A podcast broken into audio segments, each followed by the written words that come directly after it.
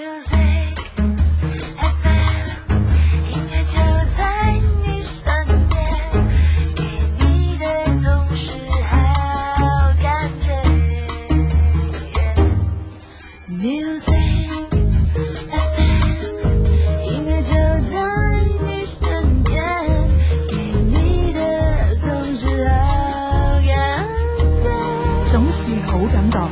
九九三音乐之声 Your Radio On， ，Music FM。一些事，一些情，一些好音樂。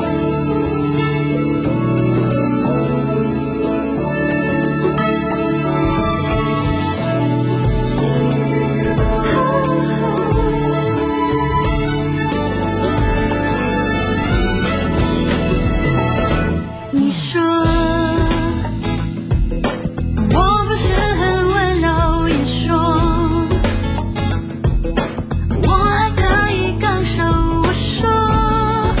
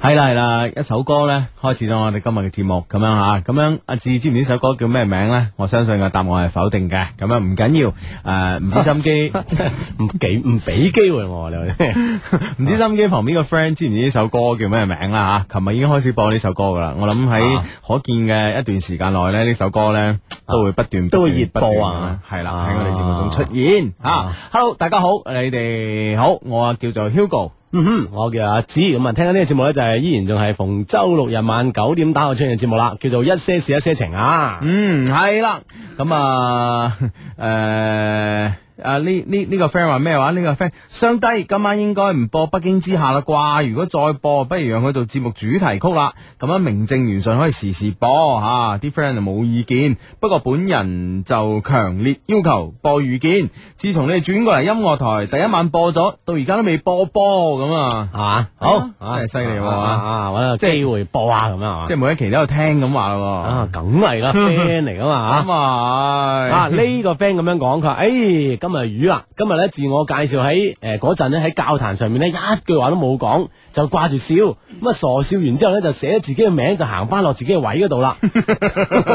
全班得我一個咁嘅樣嘅咋，哇！而家諗起身真係覺得好白痴啊咁樣。都唔係嘅，你好有好勁啊，全班記得你啊，系咯，幾勁啊，真啊係。有個性啊你。好呢個 friend 話你好幫幫手，事情係咁嘅，我識咗個男仔，佢我好喜歡佢啊，佢诶亦對我講咧诶對我有好感咁啊，不過咧佢話對我身高唔滿意喎，確實咧佢比我高好多啊。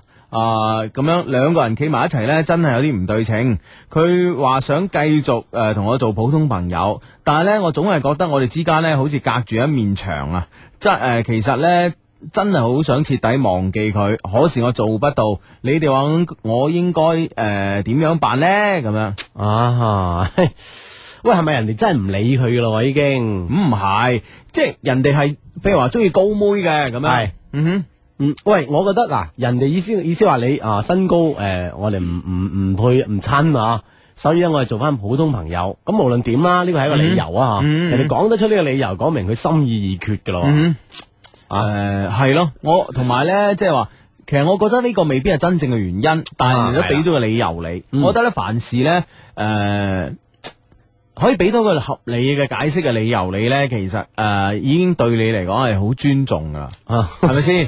啊，即係好多人唔俾理由係嘛？ 係啊哎我我哋琴日聽到個 friend 講就冇收唔到理由，就自己認為自己失戀咗啦。 係啊，係啊，係啊，係啊，啊，佢咧就話個男仔咧逼佢逼佢逼佢失講戀啊，逼佢講分手。哦哦嗯，因為個男仔咧係誒失蹤匿埋咗一輪咁哦，樣。啊玩失蹤咁玩樣，失蹤，所以冇辦法啊，咁係啊咪好開心咁話自己失戀啦？系啦，啊咁嗱，所以咧呢樣嘢就係啦，人哋呢個冇俾理由啊嘛，係咪先？嗯咁呢個，诶，我覺得我唔中意你啲身高嘅類型咁啊，不如我哋做翻 friend 啦，係嘛？做情侶冇可能噶啦。咁我覺得仲係尊重你喎咁樣，我覺得咧有時咧就即係人哋人哋咁尊重你啊咧哈，你應該尊重翻人哋嘅決定，係咪？啦，係啦，係嗯啦，啊，尊重佢咧，尊重自己咁啊。嗯，嗯呢個 friend 同樣有咁嘅情況啊！佢話我男朋友呢，一個星期都冇接電話，又回短信，係咪應該又冇回短信啦？嚇嗯嗯頭先我打咗電話俾佢，佢接咗，話唔得閒，咁啊 掛就掛機啦咁樣。係啊誒，佢嗰度好嘈，好似喺度唱緊 K，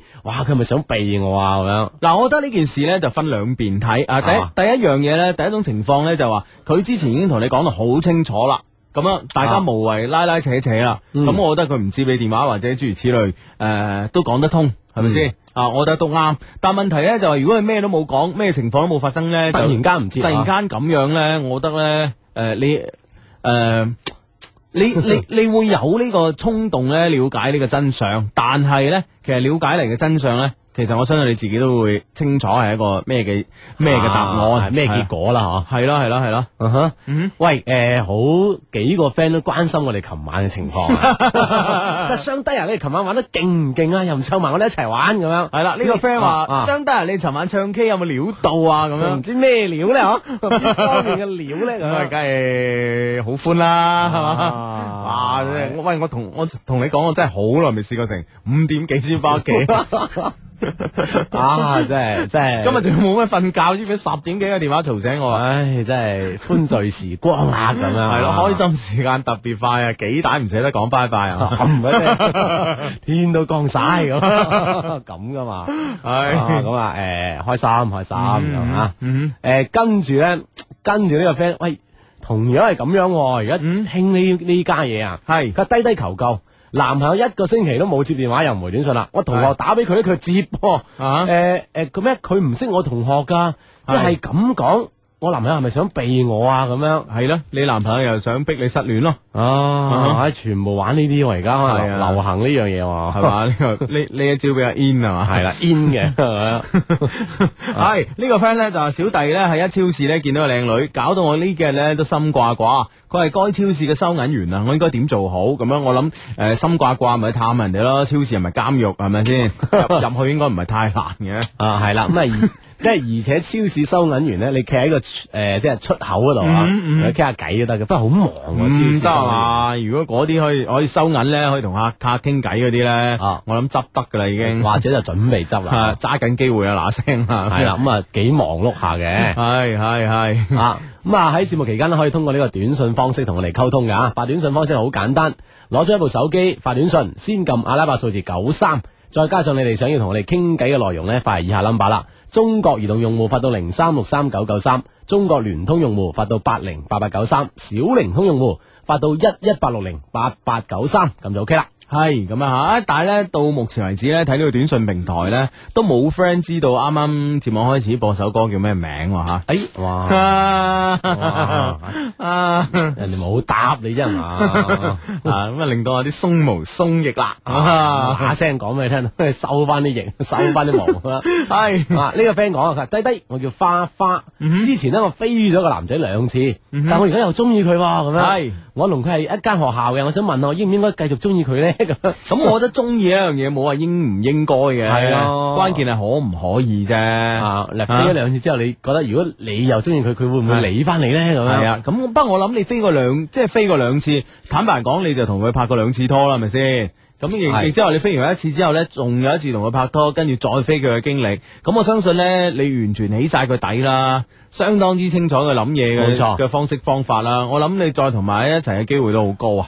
係嘛？嗯假如你想嘅話，嚇係係啊哈，哇！喺呢呢個可能要問一問你啊，嗯係個萬能嘅雙低 啊，萬能萬能交嚟嘅，我哋 我想從事同音樂有關嘅事業，喂，音樂編輯啦，嗯係係係應該讀咩大學咧？咩專業咧？我真係好想成為一個音樂製作人咁樣。誒，如果你真係想做啲同真正同音樂有關嘅呢，就千祈唔好讀誒同音樂有關嘅專業咯。係嘛？係啊點解咁樣講咧？我咁我哋而家同音樂有關嘅專業，咪白咁樣放咗喺度啊？啊，唔係唔係唔係，嗰啲係教另外一班人噶嘛，哦，即係嗰啲唔嗰啲唔係真正想做啊唔音樂製作人，就去嗰啲。 嗰啲係以教即係做音樂揾錢嘅，但係教咗一班出嚟，孖手都揾唔到，你唔好話。啊我成日我其實啊我其實坦白講，我好懷疑嘅我哋而家嘅呢個教育制度啊啊。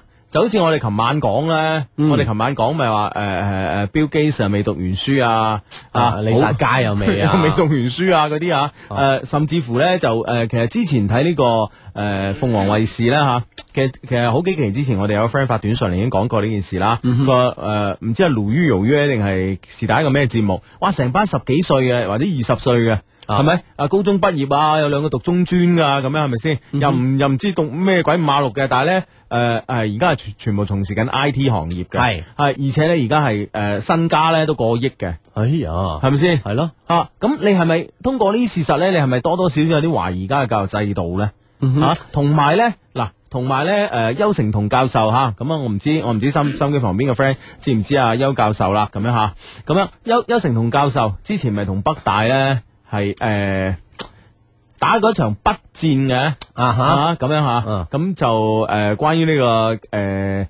關於呢個客座教授啊，諸如此類嘅問題咁樣吓，嗯咁北大哇有咁強烈嘅反應，咁種種其實種種跡象嚟講，我覺得都係教育制度嘅問題咯，嗯係咪先？咁嗱，再講啦吓，我再退一萬步嚟講吓，誒，我喜歡嘅呢個誒 John Lennon 啊，呢個 Beatles 噶吓，係啊，包括 Paul McCartney 啦，啊，包括即係呃誒 Queen 樂隊啊，即係我太中意啊，哇！佢有幾多個讀音樂學院出嚟咧？我想知啊，喂再講近啲啦，诶，黃家區嗯，喂啊喂喂喂，唔会系音樂學院诶诶呃整嗰啲民族啊古典嗰啲整出嚟嘅咧？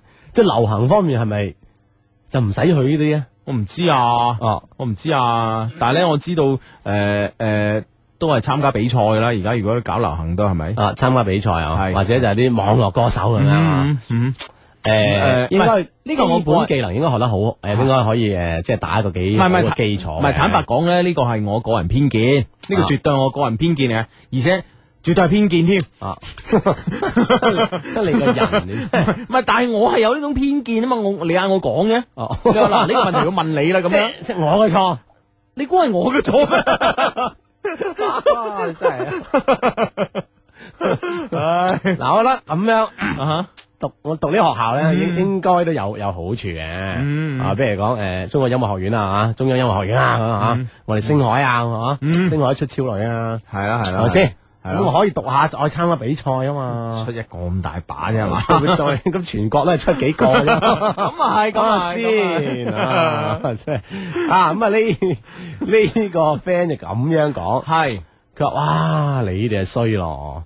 琴日玩到咁開心，喺度晒命，我好想去啊！ 咁樣，嗯，哇咁啊，下次點樣？好似都好難約到大家去 㗎喎。係啊係啊係啊，又唔知有大家大家去唔去咁幾唔幾幾冇面咧？喂，我 book 咗十間房啊咁係啦樣，死啦得兩間有人嘅咁 樣，係嘛？啊，咁樣啊，啊再約啊，再約啊，再約 啊！再講啦，再講啦吓，咁樣。誒誒，我我呢我呢個禮拜咧睇本書嚇啊，咁樣啊，我幾幾誒唔係一本書嚟，好似係一本文一篇文章嚟嘅嚇。咁咧傾到呢個誒誒呢個婚姻嘅問題啊，其中一個一個一個數據咧係咁嘅。啊點啊？嗯話喺美國咧做嗰個統計，百分之七十嘅離咗婚嘅人士咧喺五年誒百分之七十五啊啊離咗婚嘅人士五年內咧會再結婚，即係七七成半係啊係係咁樣啊，咁誒、呃哎呀死啦！嗰係邊個嗰句説話？我類似係李敖講噶啦，啊啊是但啦，反正姓李噶啦，咁 啊，啊 姓李嘅人最多。啊，啊啊啊！我諗我諗又係佢講啊，咁樣诶，誒咁咧啊李李李李先生咧就就就呢個 數數據據啊，發表評論啊係發表咗一句評論咁大把啫，係嘛？係啊佢個評論咧就係有冇佢好懷疑呢個數數據嘅據真實性係啦，好懷疑呢個數據，佢咧就話我諗冇一個啱啱啱啱喺監獄越獄出嚟嘅人。嗯為咗哎呀賴低部萬賴賴低包萬寶路喺個監獄裏邊又翻翻入去嘅，跟住佢之後有冇之後有冇好似同你咁好似你咁樣講啊？呢個係我嘅偏 見，有冇咁講？佢 冇，我諗你李生人咁固執， 啊拗唔翻轉頭啊！係咯，啊幾有趣 啊！啊得唔得啊我我唔知你比喻恰唔恰當 啊！嗱，睇到翻萬寶路而千身犯苦，話走出嚟又入翻去咁樣啊啊，哈咁樣呢個 friend 咧就繼續誒同琴晚嘅短信咧有一有一個後續啦嚇。佢話相低，我係琴晚送紙仔個男仔，我叫 Free Man 咁啊。我我我都諗過你哋講嗰個辦法㗎，但我冇可能成日攞住張 A 三紙等住見佢噶嘛。我都唔知即係唔一定幾時可以見到佢啊嘅咁樣。哦，咁你袋咗喺袋或者袋咗喺個包度都得啩，啊一下揞出嚟係咪先？咁啊，機會俾啲有準備嘅人噶嘛，係咪先？ 係冇錯啊，啦，準備住。哈佛校訓啊呢句，啊，真係啊所以冇讀哈佛都已經知道 係咁樣誒誒誒呢個 friend 咧就死啦，相低我上次咧跌落樓梯個女仔，最近好黑啊，我又跌親啊，咁樣哎呀成身都瘀咗，唉，上次嘅問題誒咩啊？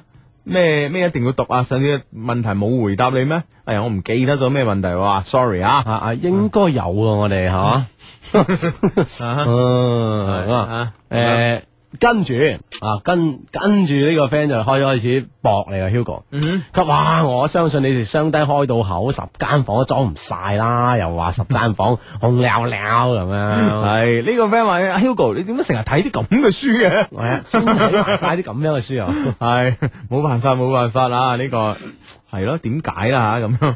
其實我都睇好多書啊，下次講啲正經啲嘅嚇啊，。講講啲其他 啊，仲 有啲更唔正經嘅書啊！系啊！呢、個个 friend 講佢話：，哇！你哋話啦，有個男仔約我唱 K，跟住又又話咧訂好房就叫我，跟住咧成個星期都冇好晒聲氣，話到底想點啊？咁樣哇！啲女仔急啊有啲，係啊啊忍唔住啊！嘅正中嘅男仔下懷，你唔好話真係。啊！哇！呢招真抌得幾幾緊要啊！系咁样，咁個男仔想點？個男仔想氹你咯，啊，等你急咯，等你打電話俾佢咯，啊，因為咧，其實咧，诶、個我覺得個男仔咧，而家係想做一個 confirm 啊，啊啊，com 即係確認你咧係係點啊？掰唔掰佢啊啦？首先係啦，因為係佢嘛佢嗌你唱 K 咧，坦白講，而家唱 K 唔平噶嘛，啊哈啊哈咁樣，好似琴晚咁，啊三唔識 七嘅。都使唔少啊！ 都使唔少啊！喂，其實琴晚唱 K 咧，我哋識一個人 嘅啫，但係成間房有十幾個人。咁之後咪識晒先 啊！你個人啊，之後啲無關緊要嘅人走咗咁樣，將有啲嘢留低 咗，將有啲人留低咗。唉，有啲空杯留低咗啦，哎呀 啊，咁我諗個男仔咧，佢係想確認一次咧，你係咪诶都都對佢有意思啊？啊哈！啊，所以佢先诶抌個魚嚟俾你咁啊。咁如果係你打電話俾佢，你話诶點啊又約我唱 K，诶咁啊九成啦嘛，係咪先？啊，係啦，咩？我覺得既然如果你對佢真係有意嘅話，嗯咁樣一個問學問話咧，嗯你都你都冇所謂，係冇錯係啊啦咪，先？係冇錯問下啦。佢咯，係嘛？得閒得閒得閒得閒咁啊係嘛？嗯嗯嗯好咁啊！诶、呢、個 friend 咧就話诶、誒一個相貌平平嘅我啊，中意咗個花心嘅俊男啊，我又唔知咧佢中唔中意我，向佢表白咧又驚拒絕啊，又忘記唔到佢啊，诶、唔知仲有冇機會咧咁樣。咁而家女仔係唔驚你花心喎，即係咁樣係系啊，怕怕你唔中意我啫，花心有乜緊要啊？咁樣係哇，咁嚟啊！你花我都花，唔我 v i n n 喺花咁樣，係啊，分得好清噶。哦點啊？分到好清噶，好似好似誒誒，琴晚琴晚邊個啊？誒嗰個叫叫咩啊？阿 Nancy 啊，啊啊，Nancy 係咁 Nancy 同我講咧，佢話即係講佢同男朋友啲嘢，講佢同男朋友啲嘢咧，跟住咧就就發表最後發表發表呢個堅案陳詞啊啊，總結啊啦嚇。係啊啦，佢咧就話。即做乜嘢啫？同你拍拖啫嘛，係咪先？啊又唔係諗住嫁你，嫁你啊第二個啦，唔揾呢種噶啦，咁 樣。你明唔明啊？好清楚人哋，即係同咩人拍拖，同埋嫁咩人。同咩人玩咁啊樣？系啦，哇 係咁即 係即係換一句話講俾我哋好，我哋所有嘅男仔聽啊！係我哋都要清楚啲啊！ 係 啊，清醒啲做清人，醒啲 啊！哇，而家女仔不得了啊！話俾你聽，係係係哇係， 點啊點啊點啊，哦，即係咁咧，即係換言之咧，即係呢個女仔就話，雖然你花心，但係你俊男咁樣，嗯係啊我想識你，係啊喂咁哇，點樣識一啲花心嘅俊男啊我啦諗？花心嘅男仔會會會比較呢個專一嘅男仔容易識咯，係多啦啲 join 埋一齊玩就 friend 就識咗噶啦，我諗。哦，呢個係咪係先難度係數低啲啊？係啊，如果哇你撞到個即係即係個思想好傳統好保守嘅。係咪先？啊佢會思前想後，哇！呢、個女仔咁樣好唔好咧？同我家境誒襯唔襯咧？我父母會唔會中意呢？個學歷夠唔夠咧？諸如此類，佢會考慮好多問題，啊，係咪先？啊，等佢考慮完嗰時咧，識個第三個啦，已經識咗，係係嘛？咪先？啊，真係係啦，所以呢 種難難度咁低咧，咁啊主動栽埋玩就 OK 噶啦。係咁啊！啊哈呢個 friend 話我追緊個女仔啊，佢有男朋友噶啦。佢話呢，一時半日呢，唔可能同男朋友誒，唔可能誒同男朋友分手，暗示我等啊咁樣啊。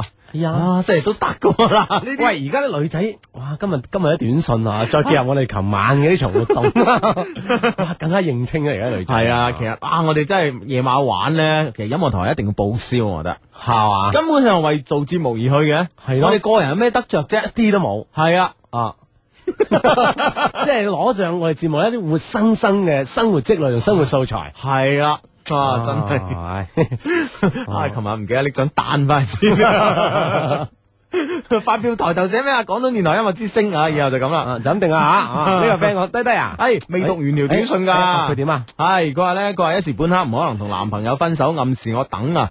誒、而且啊，佢點都唔肯俾佢手機我啊，搞到咧我淨係知佢固話，幫我分析下佢啊，唔該咁樣。咁我覺得佢唔俾手機你咧，係當然係驚個女朋友 check 手機，或者係你係一個唔適合嘅時唔代係啊驚驚有男朋友，诶，有男朋友惊惊男朋友 check 手機，同埋驚咧你喺一個唔恰當嘅時候打電話或者 send 短信過嚟咯，係咯，咁啊咁啊呢個佢嘅保護措施嚟㗎嘛，係咪係咯先？係咯，哦，咁但係留低個固話，嗯啊，其實呢個女仔嘅心理係咪輕輕可以分析下咧？咁即係明明呢邊都幾好喎，要聽佢感覺，唔想咁快分嘅。唔想咁快分，可能好多因素噶嘛，啊即係唔一定係好噶嘛。譬如話誒、呃大考當前啊，又或者有啲咩事啊咁樣，係嘛啊啊？啊，咁好好嗰嗰時嗰時我哋啲 email 都收過啦，個男仔唔想同女仔分手就哎呀阿媽癌症啊，咁唔想再刺激佢啦，咁樣佢好中意你㗎咁樣，啊哈即係都有啲咁嘅情況㗎嘛。所以當然嗰個係作古仔啊，咁如果你覺得值得等，就唯有等噶啦嘛。係啦係啦固話啊固話，你固話識唔到女仔嚟噶， 係咪先啊？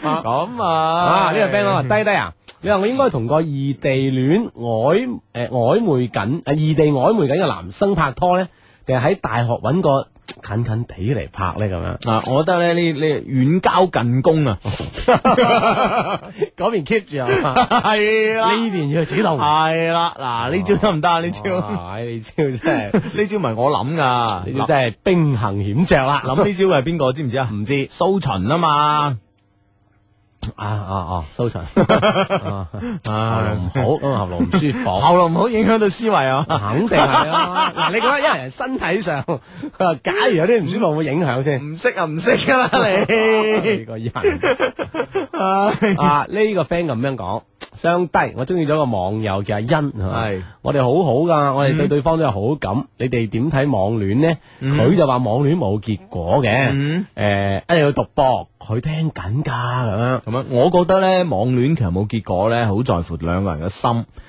個心係在於邊度咧？其實好，我好強調一直講心。心咧，除咗你係誒攞咗自己嘅真心出嚟付出咧，另外咧就係你上，另外呢個解釋就係你上網嘅心態。嗯，係咪先？如果你上網嘅心態，哎求其撩下女仔啊，喺識到就識識識一個好，識十個好，冇乜所謂啊！啊，一齊發展，上網可以一齊發展啊嘛。嗯咁、心態唔正嘅話呢，其實呢段網戀嘅結果呢，我個諗成呢數低啊咯，個成數低啦，冇錯啊。誒，網戀一路忙喺網上戀呢，就相信冇結果嘅。嗯如果真係要見面啊等等呢，有一個接觸呢，可能就先會知道呢個結果發生可能性。係啦，冇錯啊啦。所以呢，但係我覺得網戀係係 in 嘅喎，咁梗係 in 啦，係 係嘛我覺得以後可能大家都會係咁樣啊，啊嚇都係喺網上面識到嘅朋友，跟住呢，又再再誒見面發視頻展啊，見面啊，再發展啊哈啊咁你又方便幾多呢？係咪先？啊嚇！而家空間大好多啦，系啊，你諗下而家人海茫茫，你想識一個喺街度識嘅人幾難啊？係啊，嗯啊！但係如果喺喺網絡上咧，就更加可以咧，就充滿自信，更加可以放心咁樣去識人啦，咁啊。嗯，系啦，好啊！呢個 friend 叫我哋讀 email 咁樣都得，咁但係咧呢個半點報時即將到嚟，嗯報時完翻嚟之後，我哋就讀我哋嘅 吓充滿感情嘅呢啲 email 啦。嗯，好啦，咁啊，哇，喺即係呢個開學啦，離愁別緒咧，見諸我哋好多嘅短信咁啦，喺好多 friend 咧就話啊，一陣間即係話女朋友走啊或者男朋友走啦唔咁捨得樣。佢，唔捨得你咁樣啊系啦，好，慢慢诶、呃半點報時翻嚟之後呢，再同大家分享你嘅離愁別緒。係啦，繼續翻翻我哋節目啊！我哋節目叫一些事一些情，為你主持節目嘅呢，有 Hugo 以及阿志嘅咁啊。嗯嗯，係啦啊咁啊，咁喺度再講聲，誒再講講啦，係啊係啊，琴琴日咧可能有啲 friend 都唔係太清楚啊，係誒從呢個禮拜開始咧，我哋星期六及星期日嘅節目咧都係九點鐘開始嘅，係啦，咁啊兩個節目咧都係同時開始啦，咁啊啊九點。結束， 九點打後就會出現喺星期六日啊，九點夜晚九點打後就會出現我哋嘅一些事一些情呢個節目嘅。嗯係啦，咁啊喺節目期間咧，咁啊誒阿志嘅手機咧又出現咗一條短信啦，拎出嚟講，拎出嚟度讀啦，誒我我我我睇一睇下，係睇 咩？ 唔係睇睇下短信嘛，啊都都都幾長啊嘛。嗯嗱呢個短信咧，我唉真係點辦啊吓？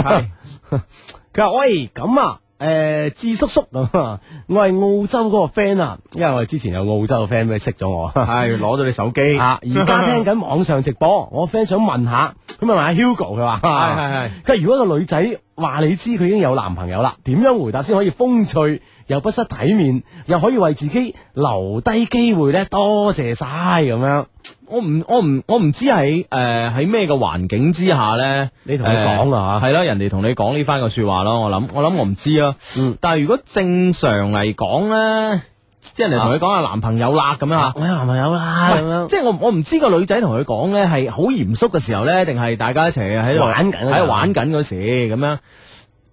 我我諗誒、诶、我諗我諗我會講啊，原來都有人好似我咁識貨㗎，咁啊， 或者係識貨嘅唔止我一個人啊，諸如此類啦，咁樣張當係貨咁樣。 系咁我我諗我諗係系表達咗诶，表達咗你係你係你係識欣賞佢㗎咯，啊啊留留低條後路咯。啊原來都有人好似我咁傻啊，咁得唔得？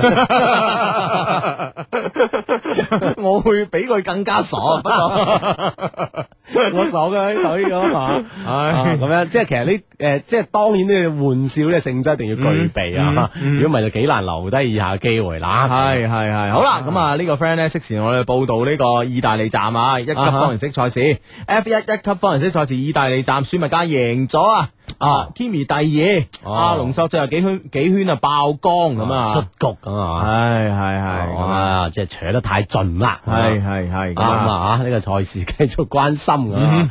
呢個 friend 咁啊，誒佢話廣州農工商個 friend，你哋有冇聽雙低嘅節目噶？係嘅話，同我打聲招呼啊！我做廣告設計啊，咁樣哦，咁樣啊，好啦梗有啲 friend 喺你身邊嘅，啊系放心冇錯啦吓，我諗你哋班好多。啊誒呢個 friend 咧介紹我睇本書啊，不過我睇過。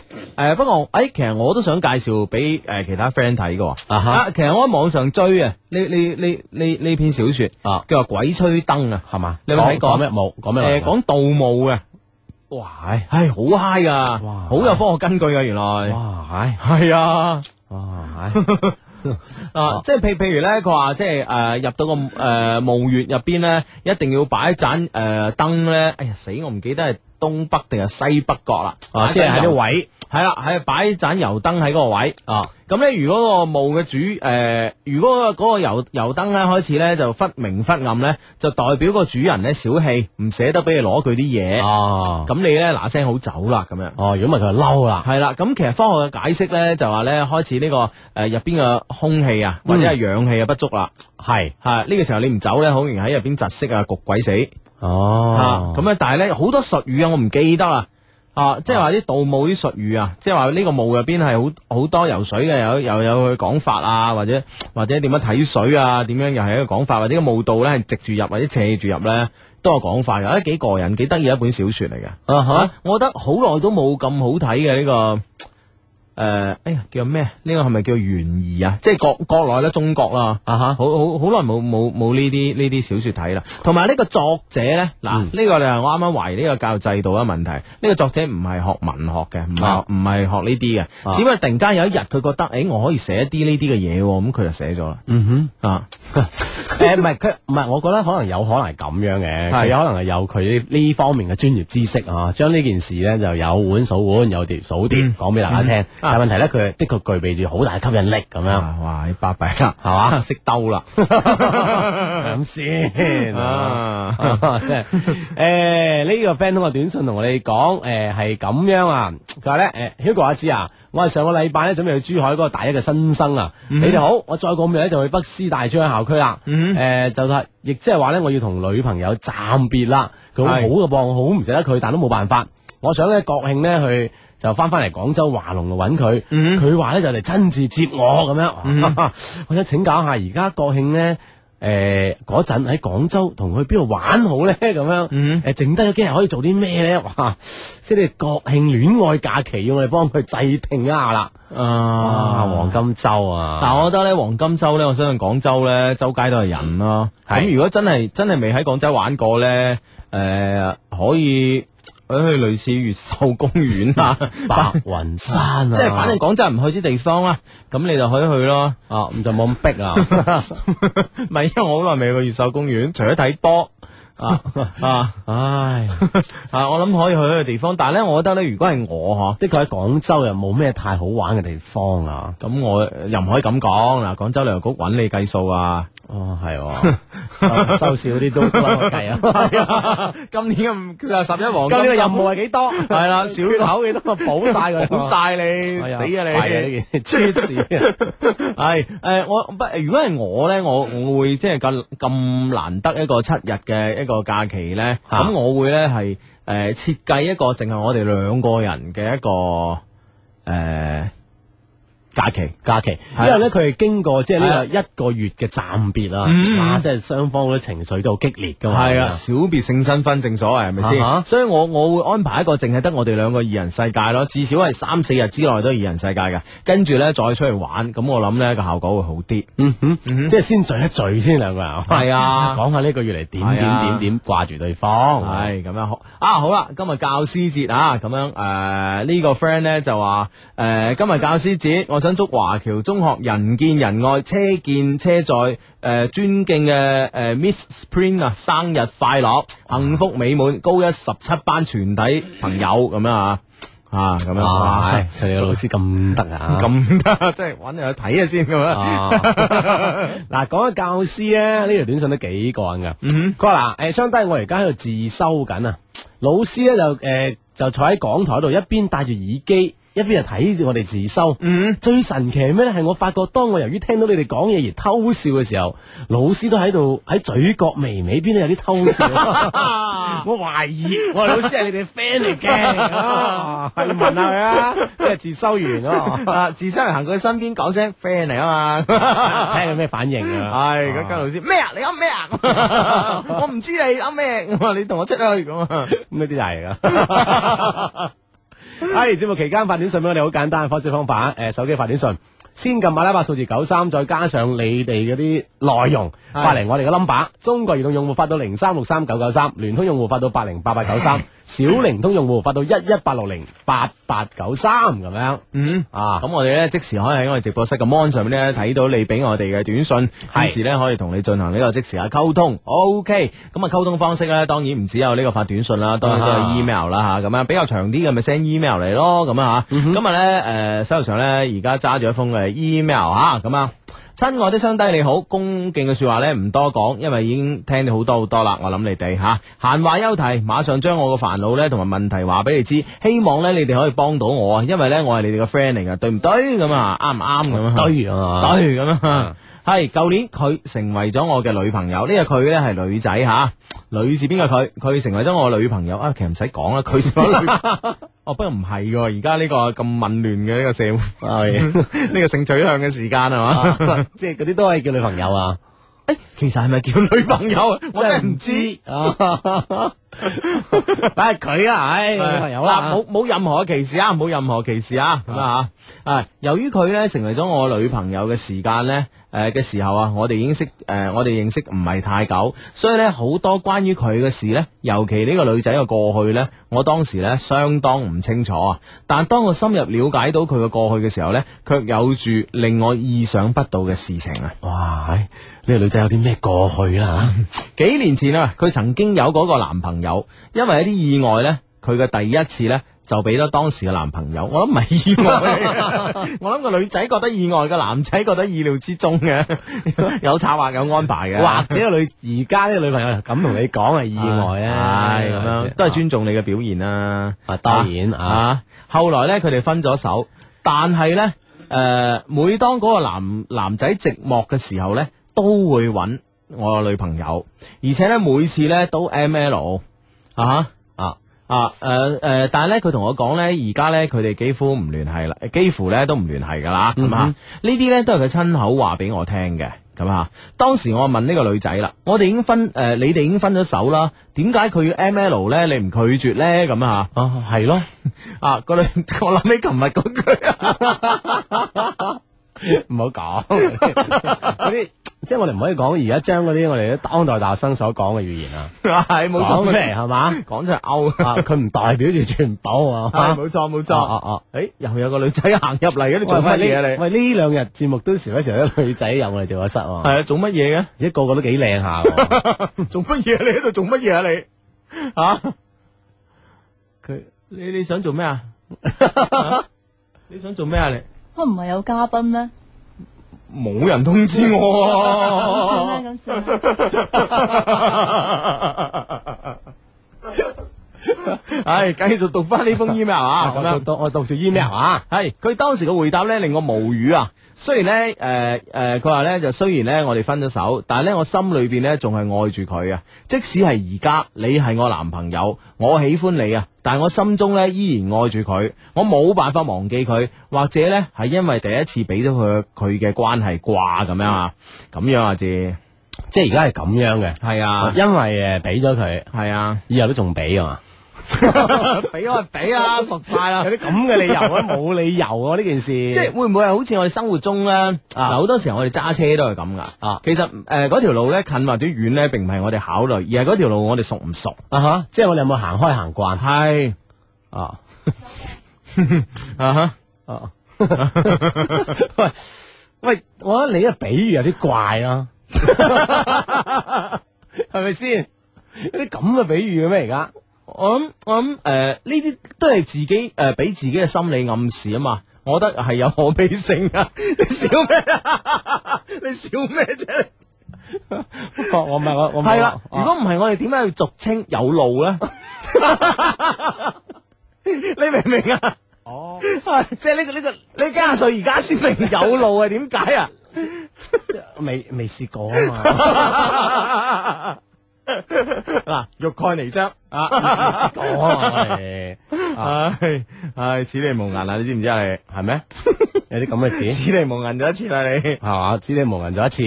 唉，咁樣吓，OK 啦，诶，其實呢，當時呢，我想好，我已經諗好晒啦，就咁樣同佢分手。但係呢，我清楚地知道啊，我心裏邊呢係愛佢嘅，我唔介意呢，佢係咪處女，所以呢，我選擇咗接受啊。我喺心裏邊話俾自己聽，我愛佢，我會感動佢，會令佢愛上我啊，咁樣啊。經過一年嘅努力呢，佢終於忘記咗過去啦。佢好坦白咁樣話俾我聽，佢已經忘記咗誒嗰個佢啦吓。嗱，啊佢而家咧百分之一百愛住我啊！聽到佢咁樣講，我好開心，因為咧，我覺得我嘅努力咧冇白費到。啊但係我突然間發現，原來咧危機咧並冇過去啊！啊，點解嚇？啱啱先有轉機嚇，嗯又嚟啦。係啦，危機咧呢次咧喺我自己身上啦。佢話咧每次咧我哋 M L 完啊，我唔知點解咧總會脱口而出講一啲好傷佢心嘅 说話。嗰啲说話嘅內容咧，诶、總會令佢啊啊誤會，我覺得佢 邋遢啊。唉，真係你點解咧？點解啊其實都過唔到自己個關，即係佢覺得雖然係可以誒係愛佢，但係呢關始都過唔到啊。系咯，我覺得個潛意識裏边呢，就會每一次，因為做完呢樣嘢之後呢，佢就會莫名其妙講呢啲说話啦，連自己都控制唔到，有陰影。係咯，咁我覺得佢潛潜意識好勁咯，吓、啊吓、其實啊，我都唔知道點解會咁樣噶，我根本呢冇咁樣諗過。但係點解我總會無意中講出嗰诶咁樣嘅说話呢？其實或者我根本都冇咁樣諗嘅。終於佢忍唔住啦，啊呢、個女仔忍唔住啦，佢傷心咁樣對我講呢：「點解你總總係覺诶、呃、觉得我邋遢嘅呢？雖然我第一次唔係俾你，但係嗰個係意外啊嘛。诶而家嘅我成日想诶成日。啊！我而家成日想要嘅係我第一誒成日想嘅腦海面想嘅就係呢。唉、如果我第一次俾你就好啦，我好唔容易呢先行出當年嘅陰影啊！點解每誒點解要每你每次呢都會誒、呃再次將我往嗰個陰影入邊推呢？如果我再次入去咗嗰個陰影呢，我覺得我再都唔會出嚟啦。係你令我出嚟嘅，點解又拱翻我入去呢？或者呢個世界上呢，只有佢唔會覺得我邋遢啩咁樣？呢、個佢呢係當然係指前男友啦，咁樣嚇。喂，咁即係推翻佢翻轉頭。系啊，啊，啊咁點啊？繼續嗰封信。唉，我覺得都， 我覺得其實其實都係诶寫上嚟俾我哋個 friend 嘅問題啊，我覺得都係佢嘅問題，即係佢其實佢太介意呢樣嘢啦啊，啊，诶、坦白講，如果我我嗌大家咧就唔好介意呢樣嘢，好求其嘅啫，又唔啱，係 咪先？你係咪覺得唔嗱，我覺得你咁樣， 係係你嘅呢句話咧，你介大家唔好介意呢樣嘢咧，係啱嘅。點解你要加幾句好求其咁？你即係點 咧？咩嗌大家唔好介意，就會令大家覺得呢樣嘢係好好普通、好求其嘅啦嘛？你明唔明白？你等人哋覺得啊嘛，使唔使你講 咧？咁啊係。哦係咪先？咁啊，覺得咪係啦。咁我驚有咁嘅效果嘛，老友。唉，真系弊啦，真系弊啦。嗱嗱，咁咁咁咁，佢最尾點啊？佢想啊問我哋啲咩？佢最尾诶诶，誒冇唔係诶呢個诶呢个男仔寫上嚟噶，我聽咗之後咧好無奈。其因為咧，其實我根本都冇咁樣諗嘅，但係經佢咁樣一講咧，我反而不禁問反問翻自己啊，難道我潛意識诶潛意識裏边咧真係覺得佢邋遢咁樣吓啊？而咧有咁啱得咁巧嘅係咧，呢、個男嘅咧就喺呢個時候咧翻嚟追佢啦，啊，係即係呢件事就好似唔使再讲落去咁啊，啊都要講嘅，仲有變化，大把仲有半頁紙。，哇，仲有变化系啊，當然啦，佢都好老好老實咁樣將呢事诶，将、呢件事話咗俾我聽。只係呢，從此啊，我經常睇到佢喺度聽梁靜茹嘅《可惜不是你》同埋孫燕姿嘅《害怕》，聽得出神啊！而且呢，佢父母呢，同嗰個男嘅呢，喺住喺同一個城市。佢每次離開工作嘅城市呢，翻去看望父母嘅時候呢，總會觸景傷情啊，感到難過。雖然呢，佢話俾我聽佢愛我啊，但係呢，我聽入耳誒、呃我聽入耳嘅呢，總係感覺到説話中嘅不堅定啊。即係耳仔裏面聽到嘅呢，總係説話中嘅不堅定嗰一面啊，係咪、我多心呢？咁樣啊？問題嚟啦，問題一啊，我到底係咪真係潛意識裏邊覺得佢唔乾淨呢？點解我會無意中講出咁樣嘅説話，令佢誤會到我覺得佢唔乾淨呢？咁樣。咁呢个我相信一定系啦，喺佢意思入边都未摆脱呢个阴影咯，呢个肯定不容置疑啊，责任喺你身上，我觉得系啊，我覺得你潛意識裏邊真係好勁啊。对呢樣嘢方对方已经讲摆脱咗啦，係啊係係啊咁啊。問題二啊，佢係咪诶，佢係咪咧心中放唔低嗰個男嘅咧？我相信咧，佢已經努力咁樣嘗試放低過，亦曾經咧覺得自己真係可以放得低啦。但係咧，係你令到佢咧覺得佢嘅過去係咁重要嘅，所以佢放唔低咯。即系将佢推翻转头，係啊係啊本係来啊啱啱想行咗出嚟揽咗只脚噶啦，啊係係啱啱你又踢翻佢入去，坦白講，就好似我啱啱所講咁樣，哦係即係如果我講，唉，嗰樣嘢 M L 樣嘢好求其嘅啫，有乜咁大件事啊？咁樣啊，咁可能個女仔就唔會就唔會覺得佢嘅過去有乜嘢啊，啊反而咧你成日都覺得啊，你咁污糟啊，你唔乾淨啊，誒、俾人哋咩過啊， 咁樣啊，等等啊等等等係咯係咯係咯係咯，咁所以咧你。你就會令到佢覺得啊，我以前嗰次係咪真係咁重要咧？咁樣啊反而令個女仔放唔低咯，係咪先？所以咧就話呢、個即係無論係你有意識定冇意識好啊，嗯咁、你喺潛意識入邊咧係呢件事對於你嚟講好重要啊。係啊，啊啊，就好似咧，其實其實呢件事咧，我諗起咧，诶、早一輪啊，啊，早一輪咧，我我我，早一輪嗰部跑車咪诶、呃、賣咗嘅咁啊，啊啊咁樣，咁我就诶同啲诶做二手車嘅 friend 诶倾呢個問題啊，啊， 值幾多錢啊？冇理由咁平嘅。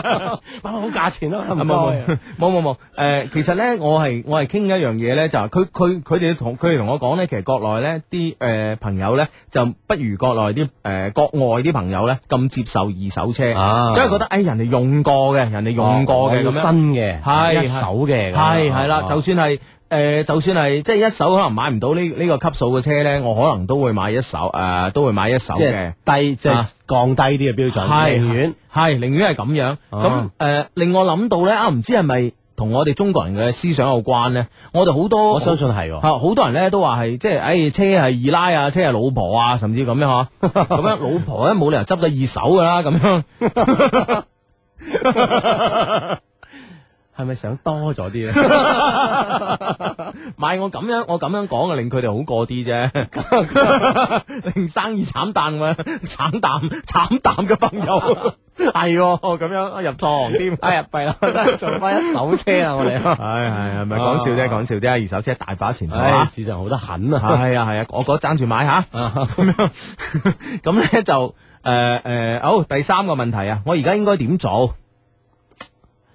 我我覺得都幾難啊！我覺得，我諗呢呢件事一定纏繞住佢嘅。嗯，啊，而家對方追翻緊咧，好可能女朋友會走噶啦。係啊啊，我覺得佢自己肯定擺唔得，嗯但係同佢都冇咩意義，啊我覺得。嗯哼嗯哼，真係啊，不如由由人哋追翻啦，咁我覺得又唔係喎，即係我唔好放棄。我覺得又唔係嘅，我覺得即係話，當然诶，呃我相信咧，你愛佢诶诶，呢係個係知啊，呢個係必然嘅，係呢個係肯定嘅，啊哈但係咧問題咧係你包容唔到佢啊，係啦。但係愛入邊咧係滲透住好多包容啊。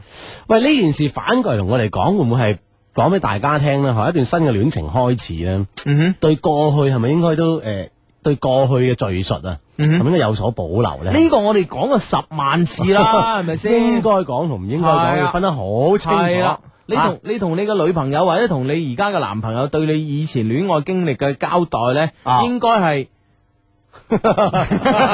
有所侧重嘅，系啦， 诶，应该知道咩要讲嘅，系啦。啊咩人唔應該講，講嘅度去到邊度，其實理論上嚟講咧，係冇必要交代嘅，真係冇必要交代嘅。對方逼逼得太緊嘅係系啦，咁以講兩句，輕描淡寫地講一兩句，一筆大過係啦，係啦，係啦。啊轉手即刻追問翻佢意係啦思， 咁佢窒住先， 執佢執佢話柄咁嘛，係 啊執佢雞腳咁樣，係係咯，啦我我我覺得真係咯，我覺得一定咯，即係輕描淡寫講兩句就得啦。如果真係逼得緊，如果逼唔緊，就由佢啦，係咪先？啊唔好自己逼 自己講晒出嚟，啊係係咁先代表你愛佢，我覺得唔啱嘅，咁樣唔聰明吓。係啦。嗯，OK，咁希望咧，我哋讀出你封 email 咧，可以幫到你啦，咁樣啊。OK，咁啊喺呢個短信平台上邊咧，就誒啊啱啱嗰個女仔覆翻我哋喎，佢話哎我係啱邊個啱啊話唱 K 個女仔啊啊哈，即係嗰個男仔約咗佢唱 K，跟住冇下文咧，係佢話咧，其實咧之前咧我哋誒我都有好明顯嘅暗示佢，我掰佢㗎咁哎樣啊呀即係自己已經話過啦。但係咧，當時佢個佢個反應啊，男仔嘅反應咧，好平淡㗎。佢話識耐啲先講啦，咁樣。太串，有啲咁嘅男仔嚟，哇 真係串成咁嘅，真係。哎係啊，真係咩事啫？啊 真係嗱，我覺得所以嗱，女仔咧呢個呢個主動與被動嘅關係咧，一定要把握好。係啦，掌握得唔好啦，而家係係啦係啦，啊而家係過咗啲啦，你係個啦主動情況係啦，而家係蝕咗啦咁樣。 蝕咗個勢啊！啦，蝕咗個勢，蝕咗個勢比蝕底咗其他嘢更加重要啊！我覺 得真係㗎，輸人唔輸陣啊，係啊，輸人唔 輸陣。點辦咧？你話啊，咁咪既然係咁就冇辦法噶啦，唱 K 就唱 K 啦，睇下佢 book 個房未啦，係咪先？啊係啦，係啦，係啦，係啦，係啦。好啦，咁咧就誒、呃再提提大家啦，即係誒、呃有啲誒。呃有啲比較長嘅呢個感情嘅故事或者係呢個係問題咧，想同我哋分享嘅話咧，咁咧可以 send email 俾我啊。咁樣我哋嘅充滿感情嘅電子郵箱咧係 eq 二零零三 at 一六三 dot net，eq 二零零三 at 一六三 dot net。咁咧、嗯就誒喺呢個上邊咧，我哋可以每個星期咧就抽出一啲嘅 email 啦，同大家分享下我哋嘅睇法同埋我哋嘅感覺，唔一定係誒、呃、準確嘅，但係咧我諗誒、呃我哋最基本咧，我哋係講出可以講出我哋最真嘅諗法咯，系啦啊，呢個 friend 講話相低救命啊！我同一個師妹咧分手咗已經半年啦，我中意我好中意佢，咁啊佢又話我哋冇可能噃。但我但係見到面咧，佢就偷偷咁望下我，啊！請 兩位兩位大俠幫幫手啊，真係唔知點咁樣，係咁樣，我覺得咧誒、呃佢望你正常啊， 我覺得一個女仔咧同你講係冇可能嘅咧，誒、基本上咧有四種誒、呃三種原因啦，啊嗯啊三種原因。第一種咧就係話咧，誒佢唔想咁快咧就令到你追到佢，啊令佢覺得自己唔矜貴，啊所以先推下你先。啊咁呢、種嘅可能性咧係比較大嘅。咁第二種嘅冇可能嘅誒嘅嘅意思咧就話、誒你實在太優秀啦，我驚襯你唔起嗯咁樣。系啊，好多女好多女仔同我講，喂，不如我哋一齊啊！我成日太樂觀嗰啲，唔係我好多時候我同個女仔講，不如我哋一齊。個女仔同我講冇可能嘅，我你就係咁諗啊，嗯我就係咁諗。哎呀，真係可能自己太優秀啦，點睇住 你搞成咁嘅你，對方承受不起 啊！真係。咁呢個時候咧，我就要說服佢咯。我唔係好優秀啊，唔係，我要建立佢嘅自信。 雖然佢拍唔住， 但係通過佢嘅努力，應該都得嘅咁樣。你而家咁樣講，但係通過你嘅努力同我嘅鼓 勵，有我喺旁邊係得嘅咁樣咁啊。係係，咁而第三種冇可能咧，誒、而第三種冇可能咧，就呃誒、可能咧就係、佢或者有誒依家有男朋友啦咁樣啊啊哈所以咧佢覺得你誒呢呢種事情咧，雖然佢願意嚇，啊嗯但係咧可以實操嘅機會咧都唔係好高咁 樣。喂，冇第四種可能就因為覺 得呢個男仔太唔優秀啦，咁樣咁樣唔得咩？我一直都冇諗呢第四種可能。 你咁嘅壞人，你真係係咪先？都唔啊，你你会咁谂噶？唔係即係有即咁系嘅你情你你会谂下自己啊，可能真系拍唔即系唔係我係客觀分析呢啲咁嘅情況，唔哦係將自己擺上台係咪先？我係從來都將自己擺上台噶 啦，係咪先？女仔同我講冇可能，唉呀，即係個女 仔真係，唉，真係咁煙妹嘅，都唔上進嘅，係啦係啦係啦係啦。诶，继续翻翻我哋嘅节目啊！我哋节目叫一些事一些情啊，逢星期六及星期日晚九點打後呢，都會有我哋嘅出現。我叫 Hugo 嗯啊，，系啦，我叫阿芝，咁喺節目期間咧，通過呢個短信方式同我哋溝通咧，就好簡單嘅啫。先發九三阿拉伯數字九三啊加上你哋想要傾嘅內容咧，發嚟以下 number。中國移動用戶發到零三六三九九三，聯通用戶發到八零八八九三，小靈通用戶一一八六零八八九三，咁就 OK 啦。嗯，係啦，咁呢就啱啱呢，喺呢個正點報時之前呢，就同大家分享咗一一個我哋 friend 嘅呢個 email 啦，咁樣吓。咁其實呢個呢，令我令我諗起咗诶太多嘅事情啊，真係係嘛？係啊，真係好好好多嘢呢，驟然之間呢，泛上心頭啊，真係。啊哈又唔知點講啊，又 唔知點講啊。啊，其實咧，誒、誒、我都唔知係。就係、就係、我啱啱其實都講咗個問題阿志，其啊實我都點唔知係同大家講咧，誒、呢樣嘢只係一個誒、人嘅一個生理反應同埋一個誒、 生理過程咁樣啊。係誒係咁簡單咁大把嘅啫，定係咧同大家講咧誒呢樣嘢好緊要啊，要珍惜啊，諸如此類。如果因為如果太講得太緊要咧，會唔會好似啱啱嗰個 send email 嘅 friend 咁個樣？陰影太係緊佢要。啊嘅陰影太勁啦！哇！呢樣嘢你咪講，係話簡單時簡單，話緊要時緊要，就睇下我哋點樣。 啊，即係啊你笑我喎年紀大，啊 年紀大啊係咪真先係 識識講説話啦，你真個人係嚇咁咁梗係啦，緊要時緊要啦，大佬。因為我講得比你講得好好聽好多啊，覺 得。但係冇實質嘅內容帶出嚟。你你意思咪一樣嘅呀，我唔係，我喺度煩惱緊，我冇你咁，我冇你咁坦诶坦然，係啊緊要時緊要，唔緊要時唔緊要咁係嘛？啊，樣。啊我就係話，即係我哋應該點樣去正確嘅有有一個性觀念，哦，你明唔明白啊？哦，吓，咁 即係嗱，譬如話， 而家死啦，我都模糊咗啦啊！我本來係覺得呢樣嘢係一個呃诶 诶，你講 嗱，我講一講，我怕 你啊！我你好似你咁啊噶，我咩啫而家？啱先， 嗱你講啊，嗱，我覺得咧，坦白嚟講咧，誒、性呢樣嘢咧，誒、如果喺我哋嘅，如果我哋將人類咧睇成呢個天地萬物之中嘅動物嘅一種咧，係其實呢個行為咧係一個誒誒、呃主要係繁衍生生息嘅一個誒、呃正常嘅生理行係啊為，將人類咧啊得意咁樣啊嗯維 持保存係啊咁樣完整落去 嘅，係冇錯啦，冇錯啦，冇錯。但係咧，如果係上上升到我哋我哋人類，因為我哋人類有我哋嘅文化啊嘛，有我哋嘅道德啊嘛。有我哋思想啊嘛，系啊咁喺我嘅道德裏边咧，我哋當然係知道咧呢種行為咧係意喺道德嘅層面上意味住乜嘢，係係咪先？嗯咁所以咧就係你你睇嗱一一個一個一個一個生理嘅同埋一個道德嘅一個一一一個鬥爭咁，你你要我點講？其實我我變咗我好模糊，好似個啊 friend 咁樣，好似呢個 friend 咁樣诶 send 個 email 嚟吓，其實啊其實我好想好想同佢講嘅。啊，啊就就係譬如就係譬如話我哋我哋琴晚成班 friend 玩嘅時候啊，有女仔教育我嘅吓，哎嗱呢個攞嚟玩嘅，呢個攞嚟結婚嘅咁樣吓，咁我唔相信佢玩嗰個咧，佢唔會诶同人哋 M L 啊嚇吓，咁我亦唔相信結婚嗰個咧，佢永遠都唔同結婚嘅 M L 係咪先啊吓？咁所 以你即係兩個都會，係啦，兩個都會。 但係咧，而家啲人又將呢個呢樣嘢咧，而家有某啲人啦，OK，啊，將呢樣嘢分得咁清嘅。系咪先？啊，呢個係攞嚟玩嘅，拍拖嘅，呢個攞嚟結婚嘅咁樣。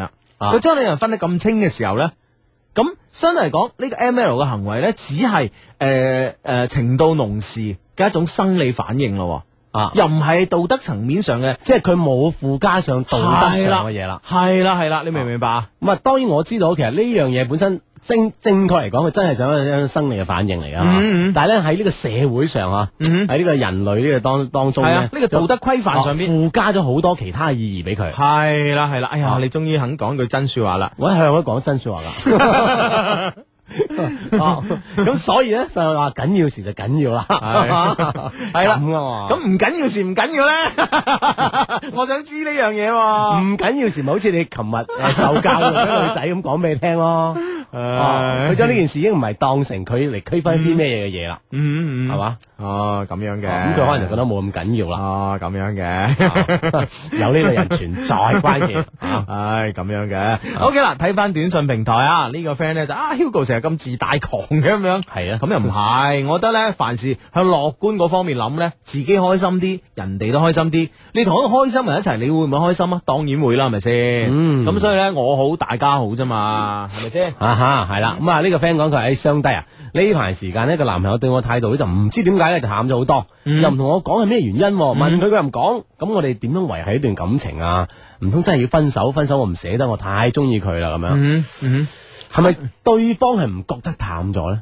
會唔會自己诶隱隱約約咁樣會質疑對方呢件事啦？系咯，我覺得诶濃同淡咧，诶隨住時間嘅推移咧，戀愛中肯定有分別一定有變化吓。系一定有呢個分別嘅啊，又、或者呢種濃淡呢，係你你唔覺得，或者係诶诶你诶、呃或者係你你唔覺得，或者係佢唔覺得，是但一個人會唔覺得，所以出現呢啲危機感咯。咁我我覺得你應該將你呢個諗法直接同佢同佢講啦。我點解覺得我哋而家嘅相處唔同以前嘅咁樣啊？問佢攞個答案，我覺得更加好啦。诶诶，啊以前咧，其實你都可以舉一啲嘅例子啊，吓，有時男仔邊度有啫咁樣吓，咁你可以有啲嘅例子，嗯你嘅你嘅你嘅你嘅感受同佢分享咧，溝通過之後應該好翻好多。嗯啊係啦啊啊，诶，呢個 friend 講佢一個男仔，佢出國之前同我表白，當時我冇接受佢，佢係走後咧，我先同佢講我中意佢，呢個嗱呢啲就叫咩啊？字知唔知啊？叫咩啊？叫酒後吐真言。 即係走後啦，係啦講真嘢俾你 聽。啊但係咧就诶，我最傷心嘅時候咧，佢又冇安慰過我喎，相隔千里，我哋會唔會有可能啊？ 我覺得诶、呃只要有心，一切都有可能。系啦，啊心係好近嘅，嗯係係嘛係係嗯啊，這麼近那麼遠啦嗯咁啊。诶，呢呢個 friend 係咁樣講啊，係殺遍情場無敵手 相低咁啊啊啊，大家都希望吓。係我中意咗個女仔，我放學嗰陣咧，成日都撞到佢喎，點識佢好咧？迷惘中嘅何苦？ 你係何苦啊嗯你？放學成日撞到個中意嘅女 仔，我諗呢個搭即係又要講翻搭訕啊，係咯 一定要用搭訕啦咁樣啊嗯其。實我覺得搭訕咧係戀愛基礎嚟噶啦，搭訕咧基本上有幾樣誒、呃要素咧一定要掌握。係搭訕咧首先嘅心態要端正，心態端正咧可以令你唔會思思縮縮。咩叫心態端正咧？你就要喺心裏面不斷咁樣心理暗示自己，嗯呃我而家去結識佢，我係出於好意。咩好意啊咧？係咪先？我識咗佢就同佢拍拖，同佢拍拖可以帶俾我帶嚟呢個愛俾啊佢。俾幸福佢。系啦，咁最後咧，咧，我哋可能馬馬下手，我哋一齊诶结咗婚，我可以俾幸福佢，啊係咪先？有啲咁正面嘅心態嚟講，你同佢講嘢大大聲聲，一啲都诶唔會怕醜啦。即係除咗話俾人一種呃诶斯斯縮嘅感嗯覺啊，咁啊你如果你心態正就可以俾人哋唔會覺得你花花 fit fit 咁。係冇錯啦啊咁樣你就容易識對方。係啦，咁第二種咧，當然係識睇呢個眉頭眼額啦。嗯吓正如我哋琴日都有所講到啦，就係話咧诶，你睇下佢身邊有咩人咯。啊哈，嗯啊如果有太多嘅人，有時真係會干擾住你啊嗯。嗯。系啦，咁啊，第三種咧，誒、第三種咧，當然咧就係、要自己要修飾好自己啦，唔好邋邋遢遢又酸酸咁樣一身汗咁樣走埋去啦。一定要有準備啊啦，而且係你想識人哋，即係前言後語你準備得好啊！嗯嗯喂，呢條短信幾搞笑啊！嗯，係佢話相低啊，如果一個女仔喺你間床上面咧亂嚟，你點辦啊？咁樣，誒我唔知佢亂嚟係點亂法啦啊！即係 佢發嚟咁嘅啊短信，我我可唔可以誒講清楚啲咧？係啦講具體啲，佢究竟點樣亂嚟法？係啦，佢亂嚟張床啊，亂嚟張床單定係亂嚟你咧？係啊，嗯，啊咁你講清楚係啊你先有一個解救嘅辦法啊 呢！樣嘢分別好大嚇。係亂嚟嘅程度好關鍵 係啊係啊係啊係哦啊！哎呢個 friend 咧就話咧掛住佢咧又唔敢揾佢啊，打電話俾佢咧又唔知講咩先可以吸引佢啊，覺得冇辦法再中意其他人啦，點樣先可以同佢喺埋一齊咧？咁樣嗯，唔敢揾佢啊，冇自信係嘛嗯啊？咁你揾佢誒，可能有啲人話唔敢揾佢，就意思話，誒我傾咩咧？打你電話喂咁樣，嗯喂之後講乜鬼啊？係啊係啊係啊！咁所以我覺得咧呢呢呢呢種咁嘅方式啊。呢種嘅方式咧，如果你真係未諗好咧，你同佢打咧衰硬嘅，所以你而家唔敢打咧係正常嘅。係但係咧，我覺得咧，誒、我覺得咧就係話。誒、我覺得咧，其實你應該，你應該點樣咧？你應該咧就係、誒、你應該咧係生活裏邊咧先接觸到佢，知道佢平時啲愛好啊、興趣啊，大家揾到啲共通嘅話題，然之後咧打電話俾佢先得。如果唔係啊，無厘頭攞到個電話，跟住打俾人哋位，講一聲唔知講咩好啦，咁啊仲弊。啊哈，即係話呢種嘅嘢咧，可能都要靠啲積累嚇，慢慢了解啊。嗯，哇！喺呢個東莞嘅 friend 就有啲搞笑啦，唔係搞笑唔係唔係搞搞笑笑，sorry à, 啊，唔知點點嚇。係，我今晚同男朋友第一次 M L，嗯佢好粗魯，同平時判若兩人，我有啲驚點算？哼，哦咁樣， à? 係咪應該都應該係同平時應該係判若兩人嘅啦？係嘛？诶，嗱，我咁樣笑，我知道，我知道唔禮貌咁啊。但係咧，我覺得咧就係話，佢比平時粗魯嘅意思咧，就係話，我相信咧，佢有佢佢有佢緊張嘅一面。哦，有佢激動嘅一面。係冇錯啦，咁樣你可唔可以令佢放鬆啲咧？啊，你可唔可以同佢講 relax relax，慢慢嚟啊，唔趕咁 樣，諸如此類啦。你要俾到，如果唔係咧，佢佢我相信佢嘅粗魯咧，在於佢驚你搞搞下唔制啊，所以嗱一聲趕住啊，Ờ, 你明唔明白 Ờ. 啊？ờ. 啊，所以咧吓，啊你啊都應該去勸喻下佢，係系啦，唔好趕，唔啊好俾個急定心丸去食啊，系，最係嘛關鍵咧，做好安全措施吓。啊一定要。Ừ. 嗯嗯嗯嗯 嗯，诶呢個 friend 咧，呢個 friend 咧就話咧，诶诶，如果一個女仔啊話佢放唔低以前嗰個，咁我仲有冇機會咧？點做好咁樣吓？我覺得咧，如果一個女仔同你講诶放唔低以前嗰個咧，我覺得咧呢個時候咧先至你係，先至係你最啱入個位。即係如果放低晒咧，未必輪到你啦，嗯，係咪先？嗱呢個時候你要诶亲自去幫佢放低。係冇錯啦，呢個時候係你入位嘅最佳時候啊！啊，有危先有機啊嘛，係咪先？揸緊機 會。啊哦誒呢呢個 呢個 friend 係係咁樣講，誒啱啱升上誒呢個高一啊，嗬，嗯今日翻舊學校咧見到舊同學，有女同學短我。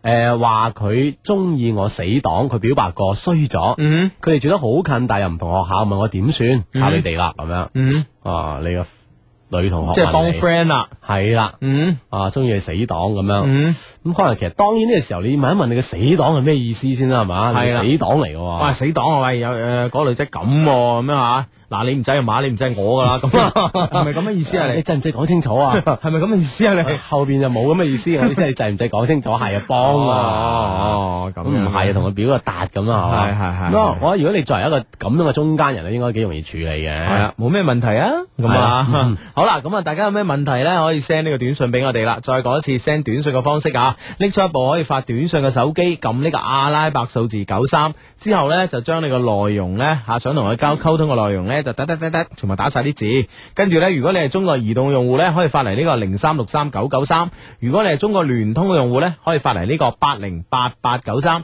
如果你係中國電信小靈通用戶咧，可以發嚟呢個一一八六零八八九三。我哋即時咧可以喺直播室入邊咧收睇到你嘅短信啦，吓、嗯啊，得嚇唔得得。啊哈好清楚，相低啊！頭先我同埋幾個同學咧去去滑冰啊，哇，好多靚女啊！可能係新生入咗學啊，可惜我同個女靚女講一齊玩啦，不如佢 say no 咁樣啊！哦，講上一件咁樣啊，呢啲一件咁嘅事失敗嘅事情講俾我哋聽咁樣。系啦，我唔係，我覺得咧，同個靚女，诶、你同人一齊玩嚟 say no 咧，我覺得係基本上又係有幾種可能嘅。啊哈第一，即係人哋已經有一班人啦，有男有女啊，分咗男朋友喺度，咁當然 say no 啦。第二咧，你喺度滑冰係嘛？咁基本上咧個場入邊玩噶啦，唔使專登咁刻意話走埋，我哋一齊玩啦咁樣。啊哈啊哈係咯。啊，第三咧就係你啲技術渣，人哋都怕鬼咗你啊。啊，掹掹跌埋佢啊！係啦係啦係啦係啦係 啦。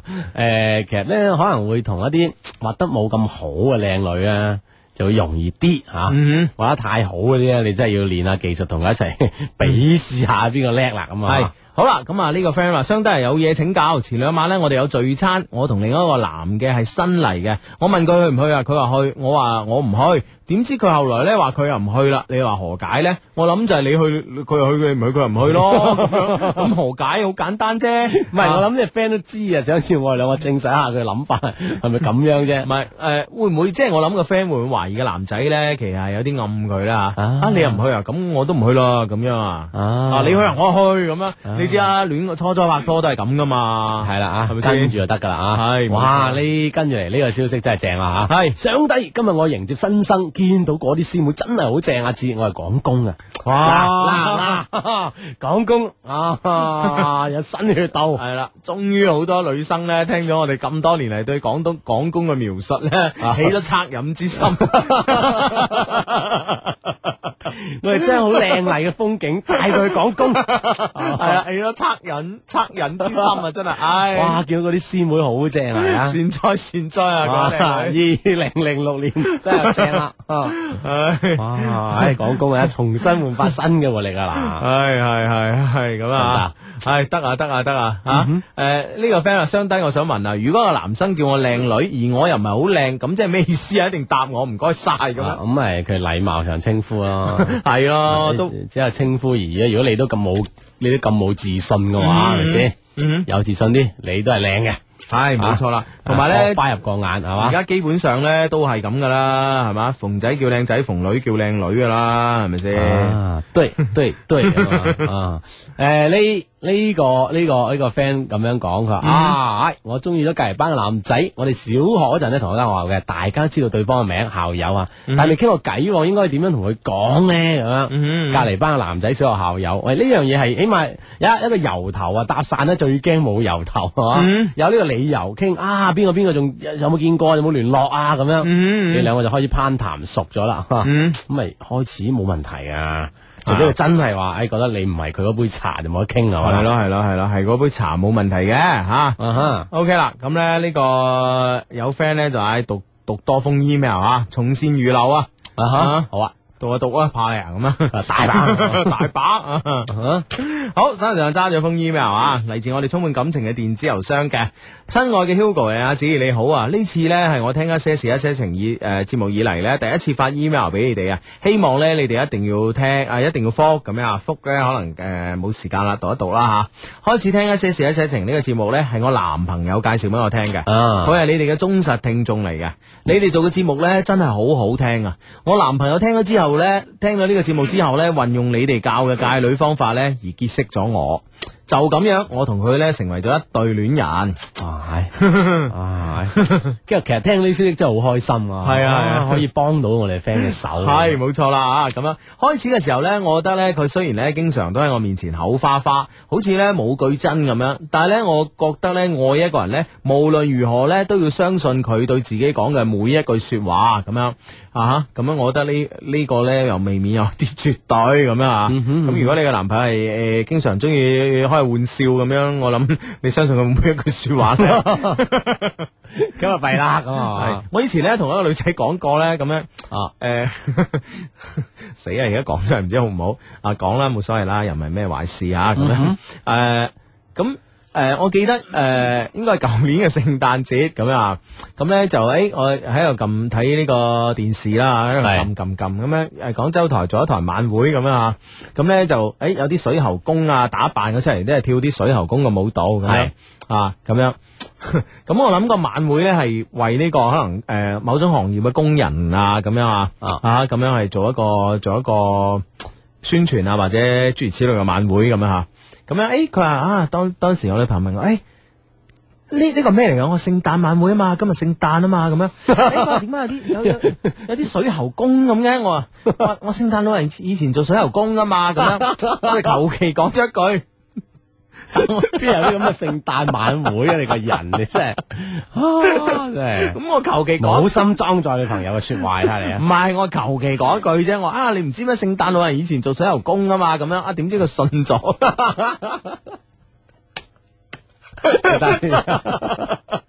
有啲壞人嚟啦，真係啊！都好，咁佢唔使再十萬個為什麼一個 問一個一個問落嘅係嘛。傻，我幾鬼驚！後尾點解做咗聖誕老人 嘅？咁大變化嘅，都唔知點答啊！嗰啲 好好在淺嘗即誒淺嘗即止啊，大佬冇計。嗱聲撳住咗 台，轉咗下一個台問啦啊！唉，系系啦，咁啊，OK 啦，咁啊，诶，继续啊，你诶呢封嘅 email，其實啊咧大家都可以講下喎，真係吓、其實你對女朋友講嘅说話，或者係女仔對男朋友诶講嘅说話咧，個信任程度有幾多咧？係百分之幾十咧？哦啊，可唔可以俾個數據我哋咧吓？咁樣诶，歡迎咧，你將呢個數據咧發短信俾我哋吓。系啦，你信佢有幾成咧？咁樣吓，嗯嗯啊嗯，好，繼續到呢封 email 啊，咁樣啊，诶诶诶，但诶，哦。佢呢男朋友啊，要我對佢感情專一，我嘅心裏邊呢，只有佢一個，全心全意去愛佢。有一次呢，佢以前嘅朋友同我講啊，你而家嘅男朋友喺好耐以前呢，就已經有女朋友噶啦，而且呢，佢哋已經 M L 過，即係啲 friend 啦，個男仔嘅 friend 同呢個女仔講呃啊，以誒而家男朋友好耐之前有女朋友啦，而且佢哋已經 M L 過啦。佢呢係同你同校嘅師姐啊，即係個女仔係同校嘅師诶诶男朋友嘅前女友呢係同你同校嘅師姐叫阿英啊，啊所以呢，嚴格嚟講呢，你已經係第二個嘅第诶、已經係佢嘅第三者啦咁樣。哦，即係個男仔仲未同嗰阿英分手嘅。啊，如果講到第三者，應該未分手啦，分手係咯係就咯唔存在呢個概念。系咯系，咯，我聽咗之後呢，我真係接受唔到呢個現實啊！嗯哼而且呢，呢、個人呢，仲同我講啊，佢而家嘅女朋友呢，係佢诶系佢喺佢以前女朋友嘅手機上面攞到嘅 number 去識嘅。啊哈，啊，其實呢，你男朋友呢係為咗貪呢個阿英啊有錢呢，先同佢一齊嘅。後來呢，佢以前嘅女朋友知道咗呢，就出現咗兩個女仔為一個男仔大打出手嘅境況。最後呢，本應該係兩個好嘅朋友呢，為咗個男仔呢，就變成一對仇家。咁樣哦，嗯，嗯哇！呢呢個女呢個女仔呢個呢啲針啊啊，咩底都起晒 喎，嗯，係嘛係咯係咯係哇咯。好牙煙波啊！系啦系啦，诶啊呢個 friend 呢，就係呢，诶女仔嚟嘅，佢話诶我信男朋友百分之七十啦咁咁樣，樣，信你七成啊，十句七句真啦，咁樣。啊 其實高唔高你覺得？都都高啊！ 你覺得你講嘢都冇七成真唔係， 我覺得即係呢呢個女仔好信呢個男仔。 啊，咁我唔係啊，咁我我推翻嚟咪咯？你覺得你覺得你你講有冇七成真？唔係人哋如果嗱女仔信任你，嗱，淨你聽我哦講，呢個兩個概係係念，就算我十句十句都真嘅，係佢信七成。就唔代表話我呢十句係假噶嘛，哦得七句真㗎啱唔啱先？哦即係佢信任人哋同佢講冇真，係兩個概念。哦，啊冇錯，咁咁嘅意思又俾你咬得啊翻。咁事實就係咁啊 其嘛。實基本上咧，如果拍拖拍得耐咧，基本上知你有幾成啊字。 咁啊，大家都知嘅，係咪系系系啊。咁啊吓，咁呢、個个诶阿英啦，咁啊大打出手啊！诶而家呢，佢呢個女朋友啊叫阿英啊失咗業啦，啊你男朋友呢，就話呢要同佢分手，即係冇錢啦咁樣先 啊？啊咁樣。而家呢，诶、你男朋友呢，又為咗喺朋友前邊有面子啊，所以呢，就決定去戒诶、呃一名诶、呃去戒一個靚女，而且呢，話明呢係要處女咁樣啊。吓、就喺呢個時候呢，佢決定欺騙你嘅感情啊，將你變成一個無辜嘅愛情犧牲品啊！哦，就戒佢啦。係啦，係啦，係啦，係啦，係啦哦，吓、而且呢，呢、個诶，佢男朋友啊，佢男朋友就同呢個好朋友講。嗯，同呢個好朋友講啊，如果我而家唔去玩佢，以後都有人玩佢噶啦，咁樣啊，哇，咁衰啊！係咯係咯係咯係咯係咯啊！之後咧，诶诶诶，誒呃之後咧就诶、誒哇喺之後咧仲話咧，诶、誒如果咧考诶、呃你考唔到大學啊，诶、括號其實咧其實咧我係考上咗廣東省其中一間重點大學，係啊，而且咧揾唔到嘢做咧，佢就會覺得你係包袱。啊！當佢要咗你嘅處诶女之身之後咧，就會同你分手噶啦，咁樣。啊，哇！喺呢個朋友都幾路見不平喎、系咯，啊，啊，即即係系如果佢講嘅係真嘅話，吓吓係，啦係啦，哇，都都都都都几为得呢個女仔喎，吓，嗯，同埋咧，真係可能係唔想見到一個羔羊咧，俾個豺狼吓，係啦，唔小心食啊，咗。羊入虎口啦，咁樣啊嗯嗯嗯，啊，正義感咁啊有啊，系，我聽完呢段说話啊，仲一廂情願咁樣認為，唉，佢未必係一個咁壞嘅人吓、直到呢，有一次啊，我同佢兩個人單獨去約會啊，诶、佢抱住我嘅時候呢，佢個手機呢，啱啱嗰陣呢就響啦。係我一睇啊，手機有來電顯示個名噶嘛吓，哦原來咧真係有一個叫阿英個女仔咧揾佢，嗯，佢咧即刻咧就 cut 咗個電話，而且咧仲關埋機。咁啊，我記得個朋友講過噶，佢、每次同我約會嘅時候咧，打佢嘅手機咧都係關機嘅。诶，啊吓，咁樣哦佢朋友同我講咧，就話咁樣咧係令傻妹咁樣係令你诶、呃怕令有诶、怕你有誤會啊，咁樣對佢所為有所懷疑咁樣吓啊哈啊，咁於是咧我就即刻問佢啦，阿英係邊個咧？佢當時咧就係唉以前嘅同學嚟嘅啫，咁樣吓，啊就喺呢一刻佢攬我攬得好緊啊，對我對我講啊啊，Hugo 咧同阿志華過啊。哇，哇，呢個咩人嚟？哦，系，哇！嗱，呢個咩人咧？诶，呢個短信平台上邊咧就有反應啦。啊啊，呢诶诶有個 friend 話：此人偷出去打靶，人渣咁樣啊啊！咁但係佢人渣引用我哋嘅说話喎。哇，真係啊！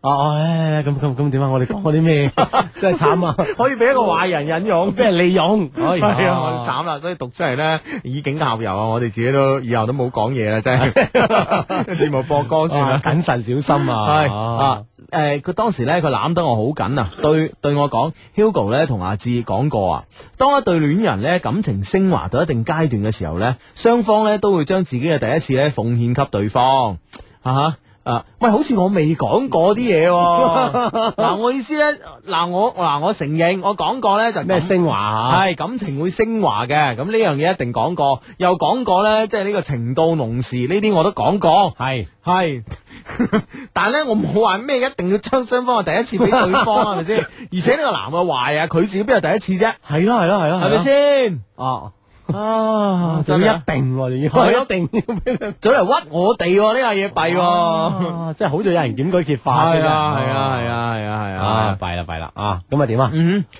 诶、诶、跟住咧就話咧，我相信咧。诶、當我哋嘅感情咧升華到一定嘅階段嘅時候咧，你都會將你嘅第一次奉獻俾我嘅。我已經決定咗個日子，嗰、個日子咧將會係我哋之間最難忘嘅日子。無論咧你是否願意，無論你是否願意咁攞命啊，嗰日咧我哋將會進行一個神聖嘅成人禮，日期一定 買。仲要唔唔理你制 唔制啊？啊！呢樣嘢咁神聖，冇得你唔制。係啦係啦係啦係啦係啦。而家啲哇！人啊， 而家啲人啦，唔單嗯唔單止擺我哋上台啊，啊壞懂 真係。唉，真係咁樣咁樣嚟講就真係唔覺得你壞啦，我覺 得有對比啊，志，我唔覺得你咋 啊！啊，真係呢個壞人。喂，仲有一個神聖嘅成人禮喎，大佬哇！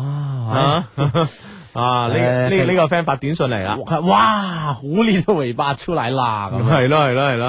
系呢一刻啊，我終於知道佢係一個點樣嘅人啦。嗰、一晚呢，我喊咗一晚，我喺度問自己啊，點解明知佢係一個咁樣嘅人呢，我仲要全心全意去愛佢呢？對佢仲抱有一絲希望呢？诶、坦白講，因為佢之前嘅事呢，我多少已經知道一啲噶啦。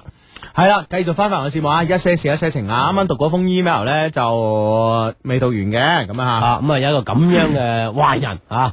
吓，係啊，啦，短信方面有有反應佢，哇！仲有人玩得過 Hugo 啊，咁樣嗱呢個 咧就純純粹大家朋友真係有啊，朋友之間咧講下笑嘅，哦 咁啊係啊咁樣咁 啊咁咧，我反而比較欣賞呢一條嘅短信就哎誒佢哋侮辱你哋啊，雙低咁樣，啊哦佢侮辱你哋啊呢個男嘅咁樣，啊，真係啊弊啦。係啊，我覺得呢個咧就比較反映事實啦。 à?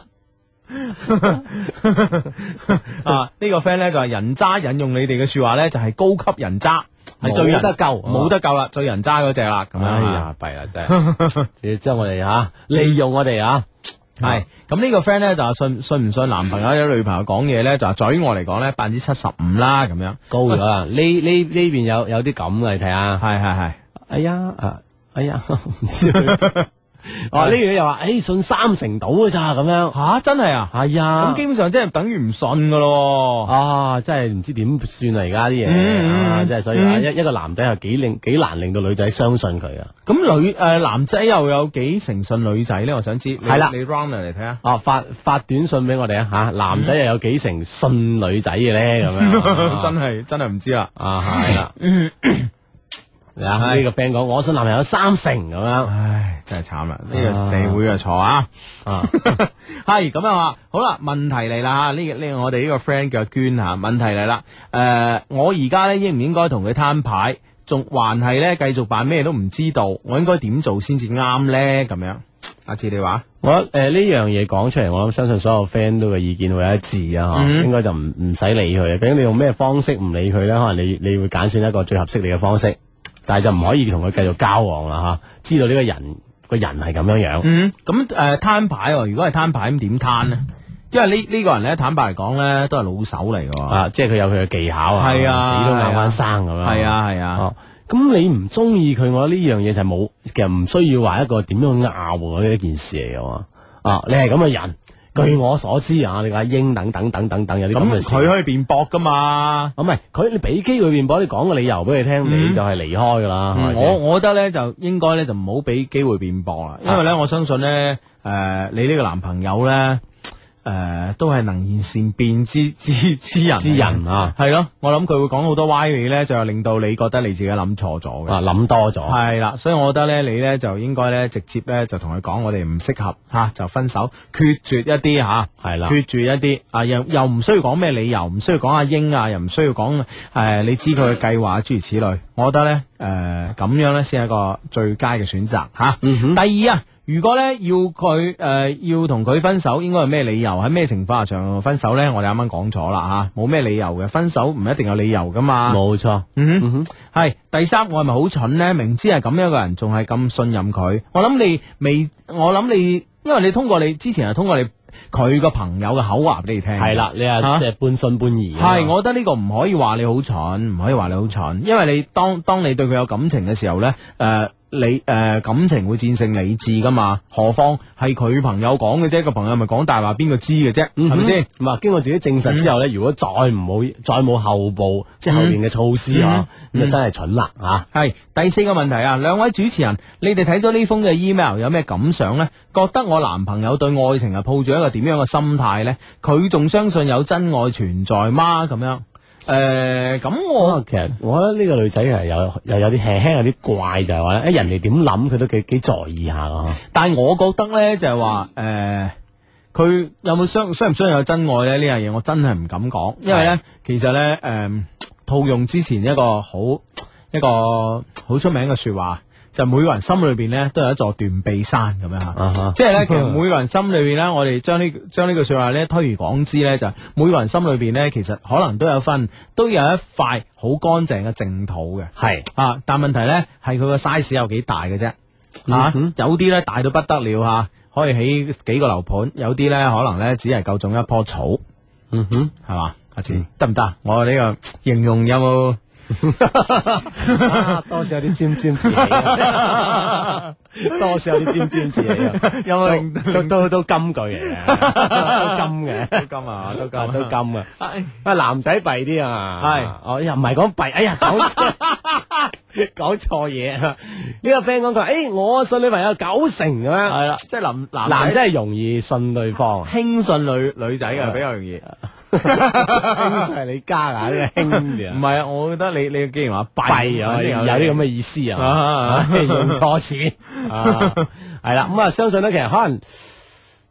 而家咁睇下，男女嘅戀愛當中係會唔會係真係男女嘅冇咁信男嘅，男嘅會信女一啲咧？嗯嗯應該係嘅，我覺得。嗯啊，而家而家呢個 friend 講信五成啦，但係如果佢堅持誒咁嘅話，我都會話俾自己知係真嘅咁 樣。嗯係啦，呢個男仔咧，誒唔係喎，呢個男仔話信女仔一成嘅喎啊，係啊係啊，就當係未知命題去求證咁樣。哇！唉咁啊，好辛苦嘅喎。係啊咁所有嘢都要求證啊嗯嘛。啊咁，即係其實頭先嗰個咩堅持嘅講俾我哋聽就話，誒如果人去堅持一樣嘢咧，其實係可以令到對方相信嘅。嗯哇！哎哇！唉，呢、個 friend 講佢話我信我男朋友十成，但係咧佢係佢只會信我一成，真係無奈啦。係呢個點 friend 解啦？呢個 friend 咧就話我信女仔八成㗎咁樣。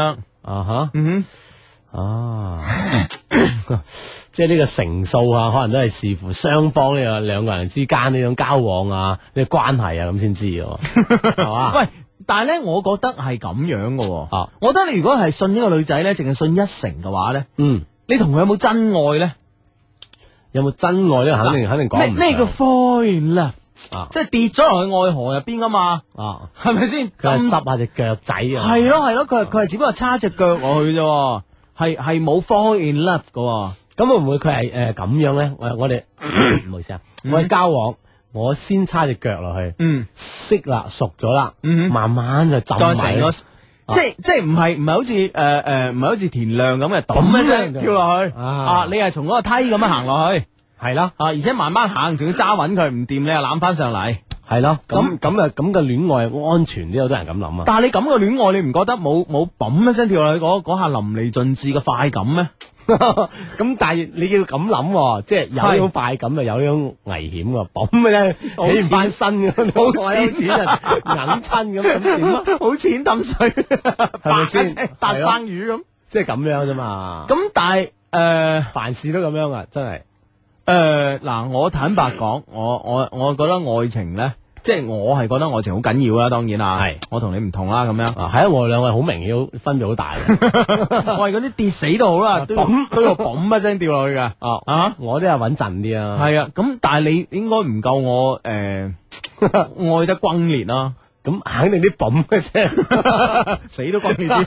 肯定轟力啲 嘅，水花大啲 啊，接你啲水花係啊咪先？係係係但係咧，坦白講咧，就話诶、呃男仔同女仔咧喺愛情嘅生活裏边咧，我我覺得啊，係咪我都應該信啊？我真係覺得我應該信嘅。係，嗯即係既然兩個喺一齊啊，嗯吓啊，即係如果唔係咧，你好辛苦，好辛苦嗯啊，咁啊變成咧就遲早會出現一種啊問題咯，而家互相唔相信嘅 話，系啊，我覺得我咪信任一定係基礎嚟噶嘛，係同埋咧诶。就好似就好似我啱啱舉個例子啊，啱啱舉個例子話聖誕老人水牛公咁樣啊哦，咁佢信咗咁樣啊，哦啊咁佢後尾當然佢知道唔係嗰時會會會會會話翻我啦，鬧翻我，咁搞錯呃我咁樣啊，噏廿四 等啊，等我出邊同人講咁樣。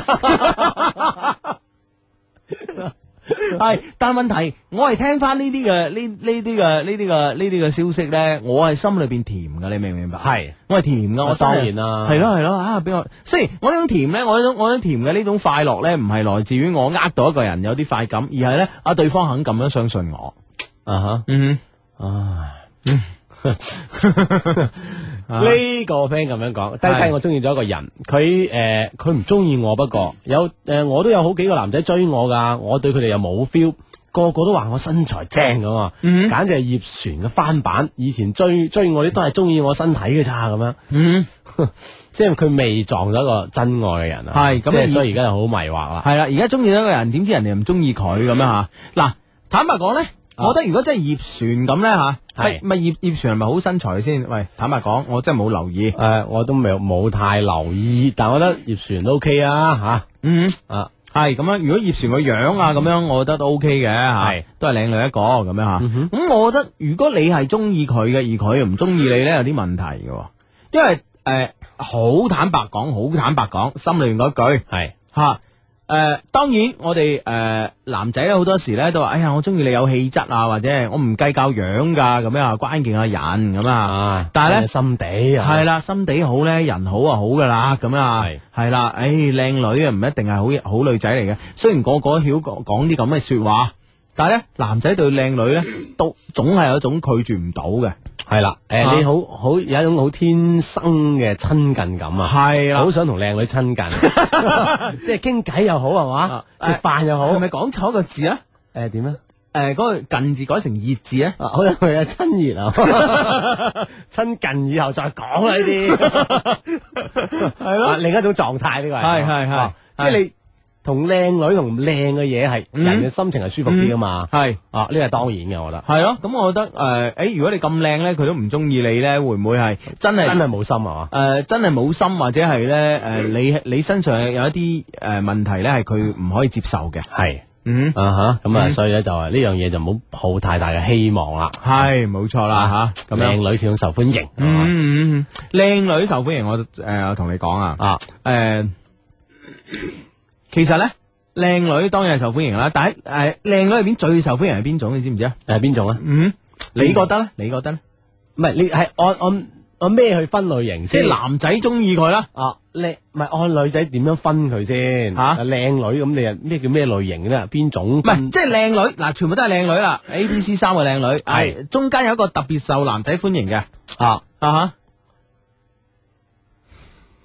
嗱，如果如果講性格計啦，係睇下要攞咩分啊？嗯嗯嗯性格嗰啲咧，誒熱情啲、平易近人嗰啲，應該係受男仔歡迎嘅。哈，係係我覺係得係咁樣係，啊。熱情啲受男仔當歡迎然係 cool 嗰啲咧，就好似好神秘咁樣嗯啊嗯嗯啊咁啊，另一種賣點啦。我話覺得即係平易近人都會受人歡迎啲。係嘛即？系我我想同你親近啊，係，啊你又俾到個機會我哋可以親近，咁咪受歡迎啊？Ừ, 嗯嗯啊嗯，我係咁認為喎。係咁咧，我其實咧，我最近咧發現咗一樣嘢嘅啊，我最近發現一樣嘢咧，就係話慳嘅女仔咧，靚女咧係最受歡迎嘅嗰嗰嗰嗰班靚女啊，啊，中間嘅中間嘅中間嘅，即係一群靚女入邊中間嘅一個。啊啊，嗯诶，啊！啲男啲男男仔咧覺得呢個女仔好，哎呀你睇下幾好，唔單止靚，而且咁慳家，啊，就好噶啦。啊，嗯嗯啊呢呢個梗係受歡迎啊 啦， 係咪先？啊系啦，所以咧，诶、诶、所以咧，我喺度心機度咧，係想同诶啲靚女講啦，啊或者係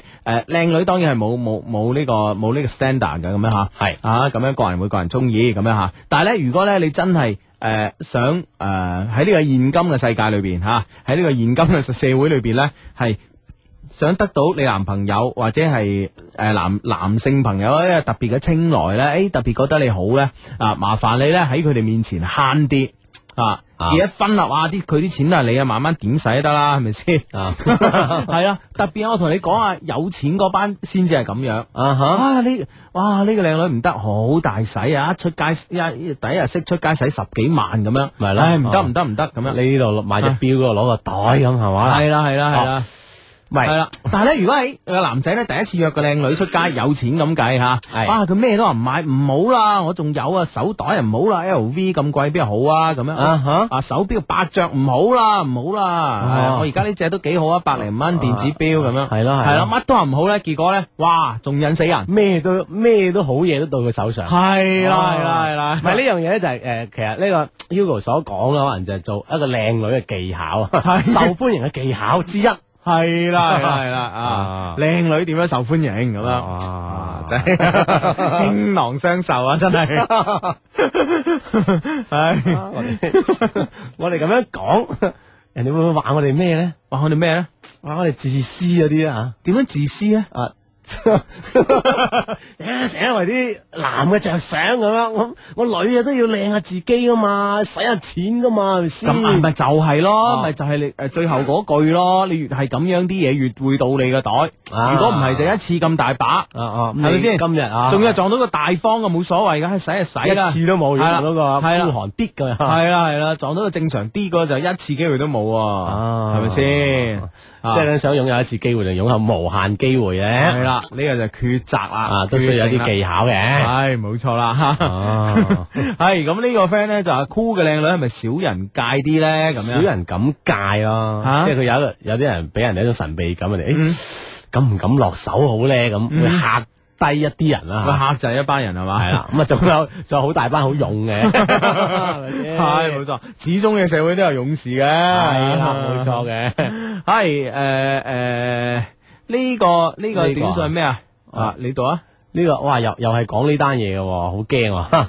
誒低低啊，琴晚發信息俾你個女仔啊，誒話我男朋友去大學做教官嗰個咧，我唔知佢喺邊間大學，就問佢咁樣，佢就話：，誒費事話你知啊，不如你阻住我戒女啊！哇！我一聽咁嘅説話，心都涼晒啊！咁樣哦，咁其實誒係咪其實呢樣我諗呢個男仔係一個。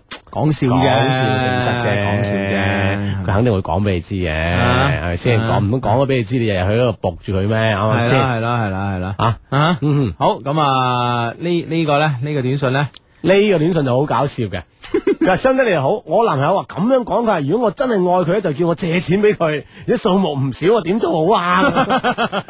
其實呢件事真係好矛盾㗎吓。男女朋友之間，個男仔用到呢一招啊！嗱，你愛我就借俾我，你唔借俾我就唔愛我咁樣。係咯，咁咁唔係唔係，我想知道到咧咧，借錢有咩用啊？系啦，我想我想知道咧，就係話話佢借錢有咩用咧？我反而我我唔唔攞嚟做乜啊？系啦，我反而咧唔覺得係一個問題喎。哦係咩即係係啊，佢借錢做咩？由得佢，佢中意借完之後喺銀行儲埋，跟住過兩個月還翻俾你。啊啊，關鍵咧就係佢有還嘅能力，你明唔明白啊？嗯。啊，唔係，我反而覺得誒、呃，當然還能力少嘅具備，但係借錢做乜？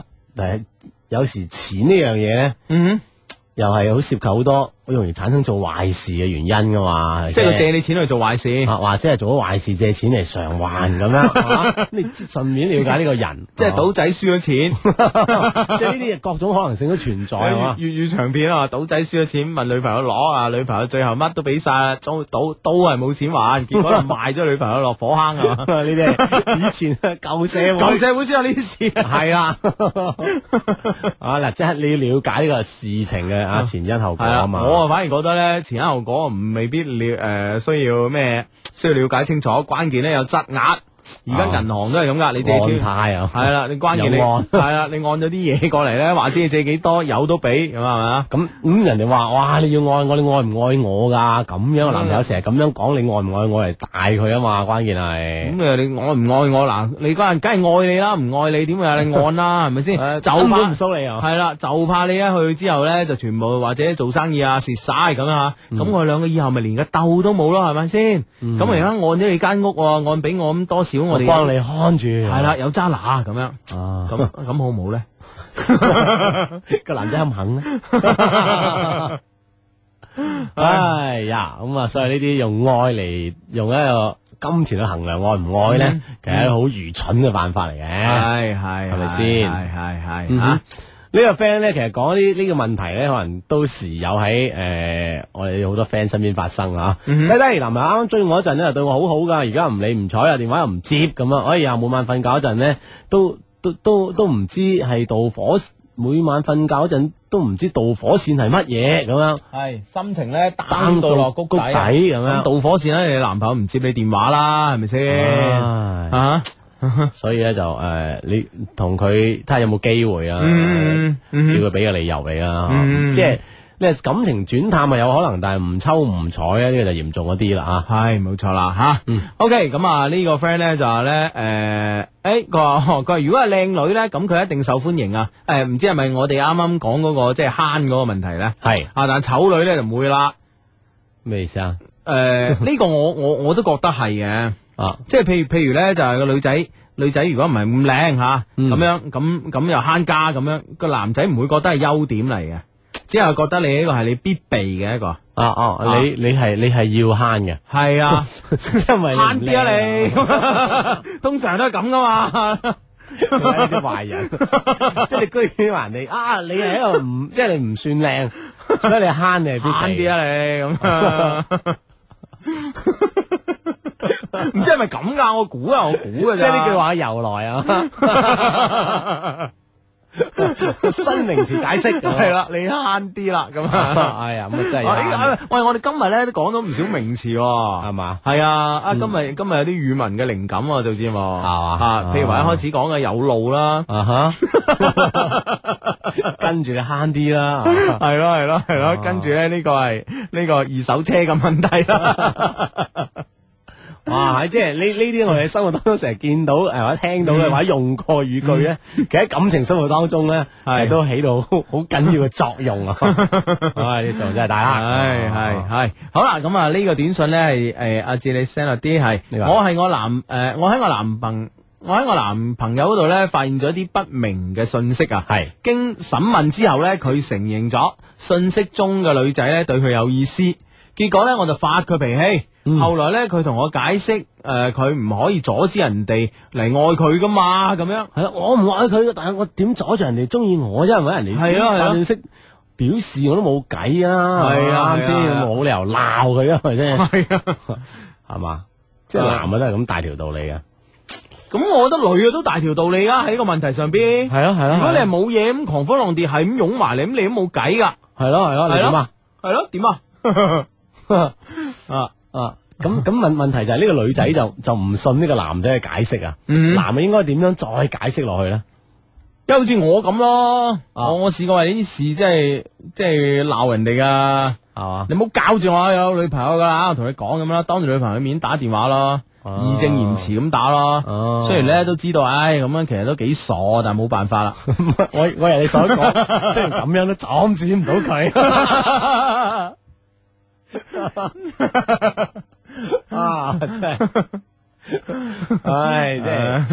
其實咧，我相我相信咧，呢呢即係呢個呢個解釋係應應該幾有必要嘅。啊嗯嗯啊，好似頭先 Hugo 所講，打電話啊，嗯或者叫你女朋友，唉嗱，你你你回啦，你需要點回點回啦，啊，你回條信息俾佢啦，係嘛？嗯，我諗相信咧可以澄清一啲嘢嘅，係啦，誒呢個呢個朋友嘅短信咧，將來話題咧帶翻翻去咧，就話人同人之間嘅信信任。任度啊，嗯嗯啊，佢話诶，低低啊，現代現今嘅時代啊，人同人之間嘅信任度咧，先得百分之三十，好低嘅 咋。边个统计过咧吓？啊，佢可能根據有關數據吓，佢話信一個人講話只信半成，唔信半成咧，咁啊得噶啦，即係信一半好。啊上一半唔，啊嗯上一半就得噶啦。係啊，你真係而家呢個社會係 嘛，相信張怡，係啊，咁咪即係將我哋將我哋嘅信，其實咧咁咪變咗我哋每日啊，我覺得咁樣唔快樂啊，志。一定噶。系咁咧，將我哋每日嘅生活咧變成咗咩咧？變成一個呢個咩啦？嗯變成一個诶、呃，变成一個選擇題。我啊哈每日都喺度揀诶五十五十啊，我仲喺度揀係十诶十五十六啊，好似而家電視咁啊啦。而家玩呢啲啊係，系玩完啦已經。係嘛系？ 啊，你唔知咧，唔知啊 out 咗啦。而家準備玩 咩？诶，而家 啊， 扮晒晚晚睇 劇集，最憎啲咁嘅人嘅真係啊，真係喂，我真係 知噶，嗰晚咧我睇到預告，不過我唔記得咗，好似有李燦身份嘅。啊係嘛？系啊，沈秀老冇做啦，唉做 完啦，啊，得 啊，呢兩係事啫係 嘛？系系 系，哦，系。即係其實令整個社會有一個信任危機啊。系咯，咁你變咗其實做人好辛苦咯，每日都喺度诶十五十六十五十六咁樣，啊咁唔快樂噶。其實呢，我覺得呢，吓，喺我覺得喺愛情上邊啊，嗯我或者係個愛情裏邊嘅愛愛情裏邊有一個傻瓜，我承認啊吓，但係呢，我選擇呢係真係完全相信嘅只要你嘣一聲跳咗落去，我係就啊信佢， 啪一聲可能啪哇，嗰個水得十公分， 係打啊啦，我都要信佢噶啦。咯係咯係咯，嗯即係呢呢個係獲取快樂嘅一個一個基礎啦。啊吓係啦，啊好要。要上要信對方嘅。系啊，诶、呢、個个 friend 咧就話我信唔信男朋友咧都唔會表現出嚟嘅，啊我會诶装、作信晒即係佢，扮信晒佢，係啦，咁樣低估诶，低咁咁樣我嘅佢啊，啊，咁樣低估我嘅佢咧就會日久見人心噶啦，即係個個男仔咧，诶、當你係 Lulu 咁樣，啊咁啊知道佢嗯究竟真係講真定講假啦嗯嗯吓，啊啊咁樣，哇哇，呢、個女仔都幾功於心計啊噶，都幾有心思啊，係 咯係咯係咯， 係咁啊誒節目期間，哦哎呀再發短信咯，時間有啲問啊慢咗啲啦，慢咗啲啦，啊咁樣係咁樣。誒，我發現咧今日節目咧，誒、有一個朋友咧就成日好好似成日擔心我哋會病咁啊嚇。咁其實阿志喺節目度唅唅聲都係都係一個誒、我哋嘅節目嘅標誌嚟嘅。啊誒 慣慣咗啊，係係咁啊今咁日嘅喉嚨有啲問題，係咁樣，基本上日都係嘅啦。唔唔係唔係唔係，平時唔做節目真係好好啊，係 有壓力啊係嘛。 係啊，系呢個 friend 咧就話咧，诶今晚咧調查呢個相信率啊，相低都要發表睇法㗎。嗯啊 Hugo 答咗，阿志未答喎咁樣，係咯，你你你話信晒啊？我係笑信晒噶嘛，我係高台跳水，啪一聲跌落去㗎嘛啊我我都我都話誒，我都頭先講咗啊，輕輕都話嗯誒七成都算幾高啊。七成算幾高？係啊係啊，即嗯係我都意意見都係七成度啦，七成啊到，七成度啦，係咁會唔會令到呃啊，诶？即係我覺得哇，我信人七成都好高噶咯 喎，啊，殊不知你就十成咁樣，即係先係咁樣啊，哦係 啊，咁樣係啊，唔係你咁樣會會唔會令到嗱？如果你真係信诶诶，你真係信呢個你诶女朋友啊，或者咩啊，信七成嘅係咁樣。咁如果你俾佢知道，會唔會你覺得佢好 hurt 你，好 hurt 咧？即係我男朋友唔信晒我嘅咁樣，啊，嗯，咁又唔會俾佢知啊 嘛，啱唔啱先？啱係啱 咪先啱呢樣嘢呢樣嘢絕對啱冇理由咁樣令人咁傷心噶咁 嘛。啊係，咁啊係，令佢傷心之後，信咗我五成啊，變 成啊弊啊，係咪先？讲弊啊嘛。系咁样，系睇下大钟咧，诶、节目嘅结束嘅时间咧就差唔多到噶啦啊，差唔多到呢个正点报时噶啦。咁啊，唉，今个星期嘅节目又系差唔多啦，哦，又系时间同大家讲拜拜咯。啊，咁啊，其實提一提啲 friend 啦，其實嗯我哋誒從呢個星期開始咧，我哋節目咧星期六日嘅節目開始時間咧，都係晚上九點。系统一到晚上九点啦。 Music FM，音乐就在你身边，给你的总是好感觉。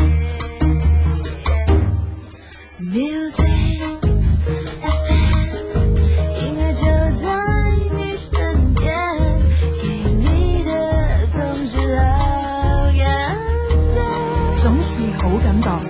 九九三音乐之声，Music FM。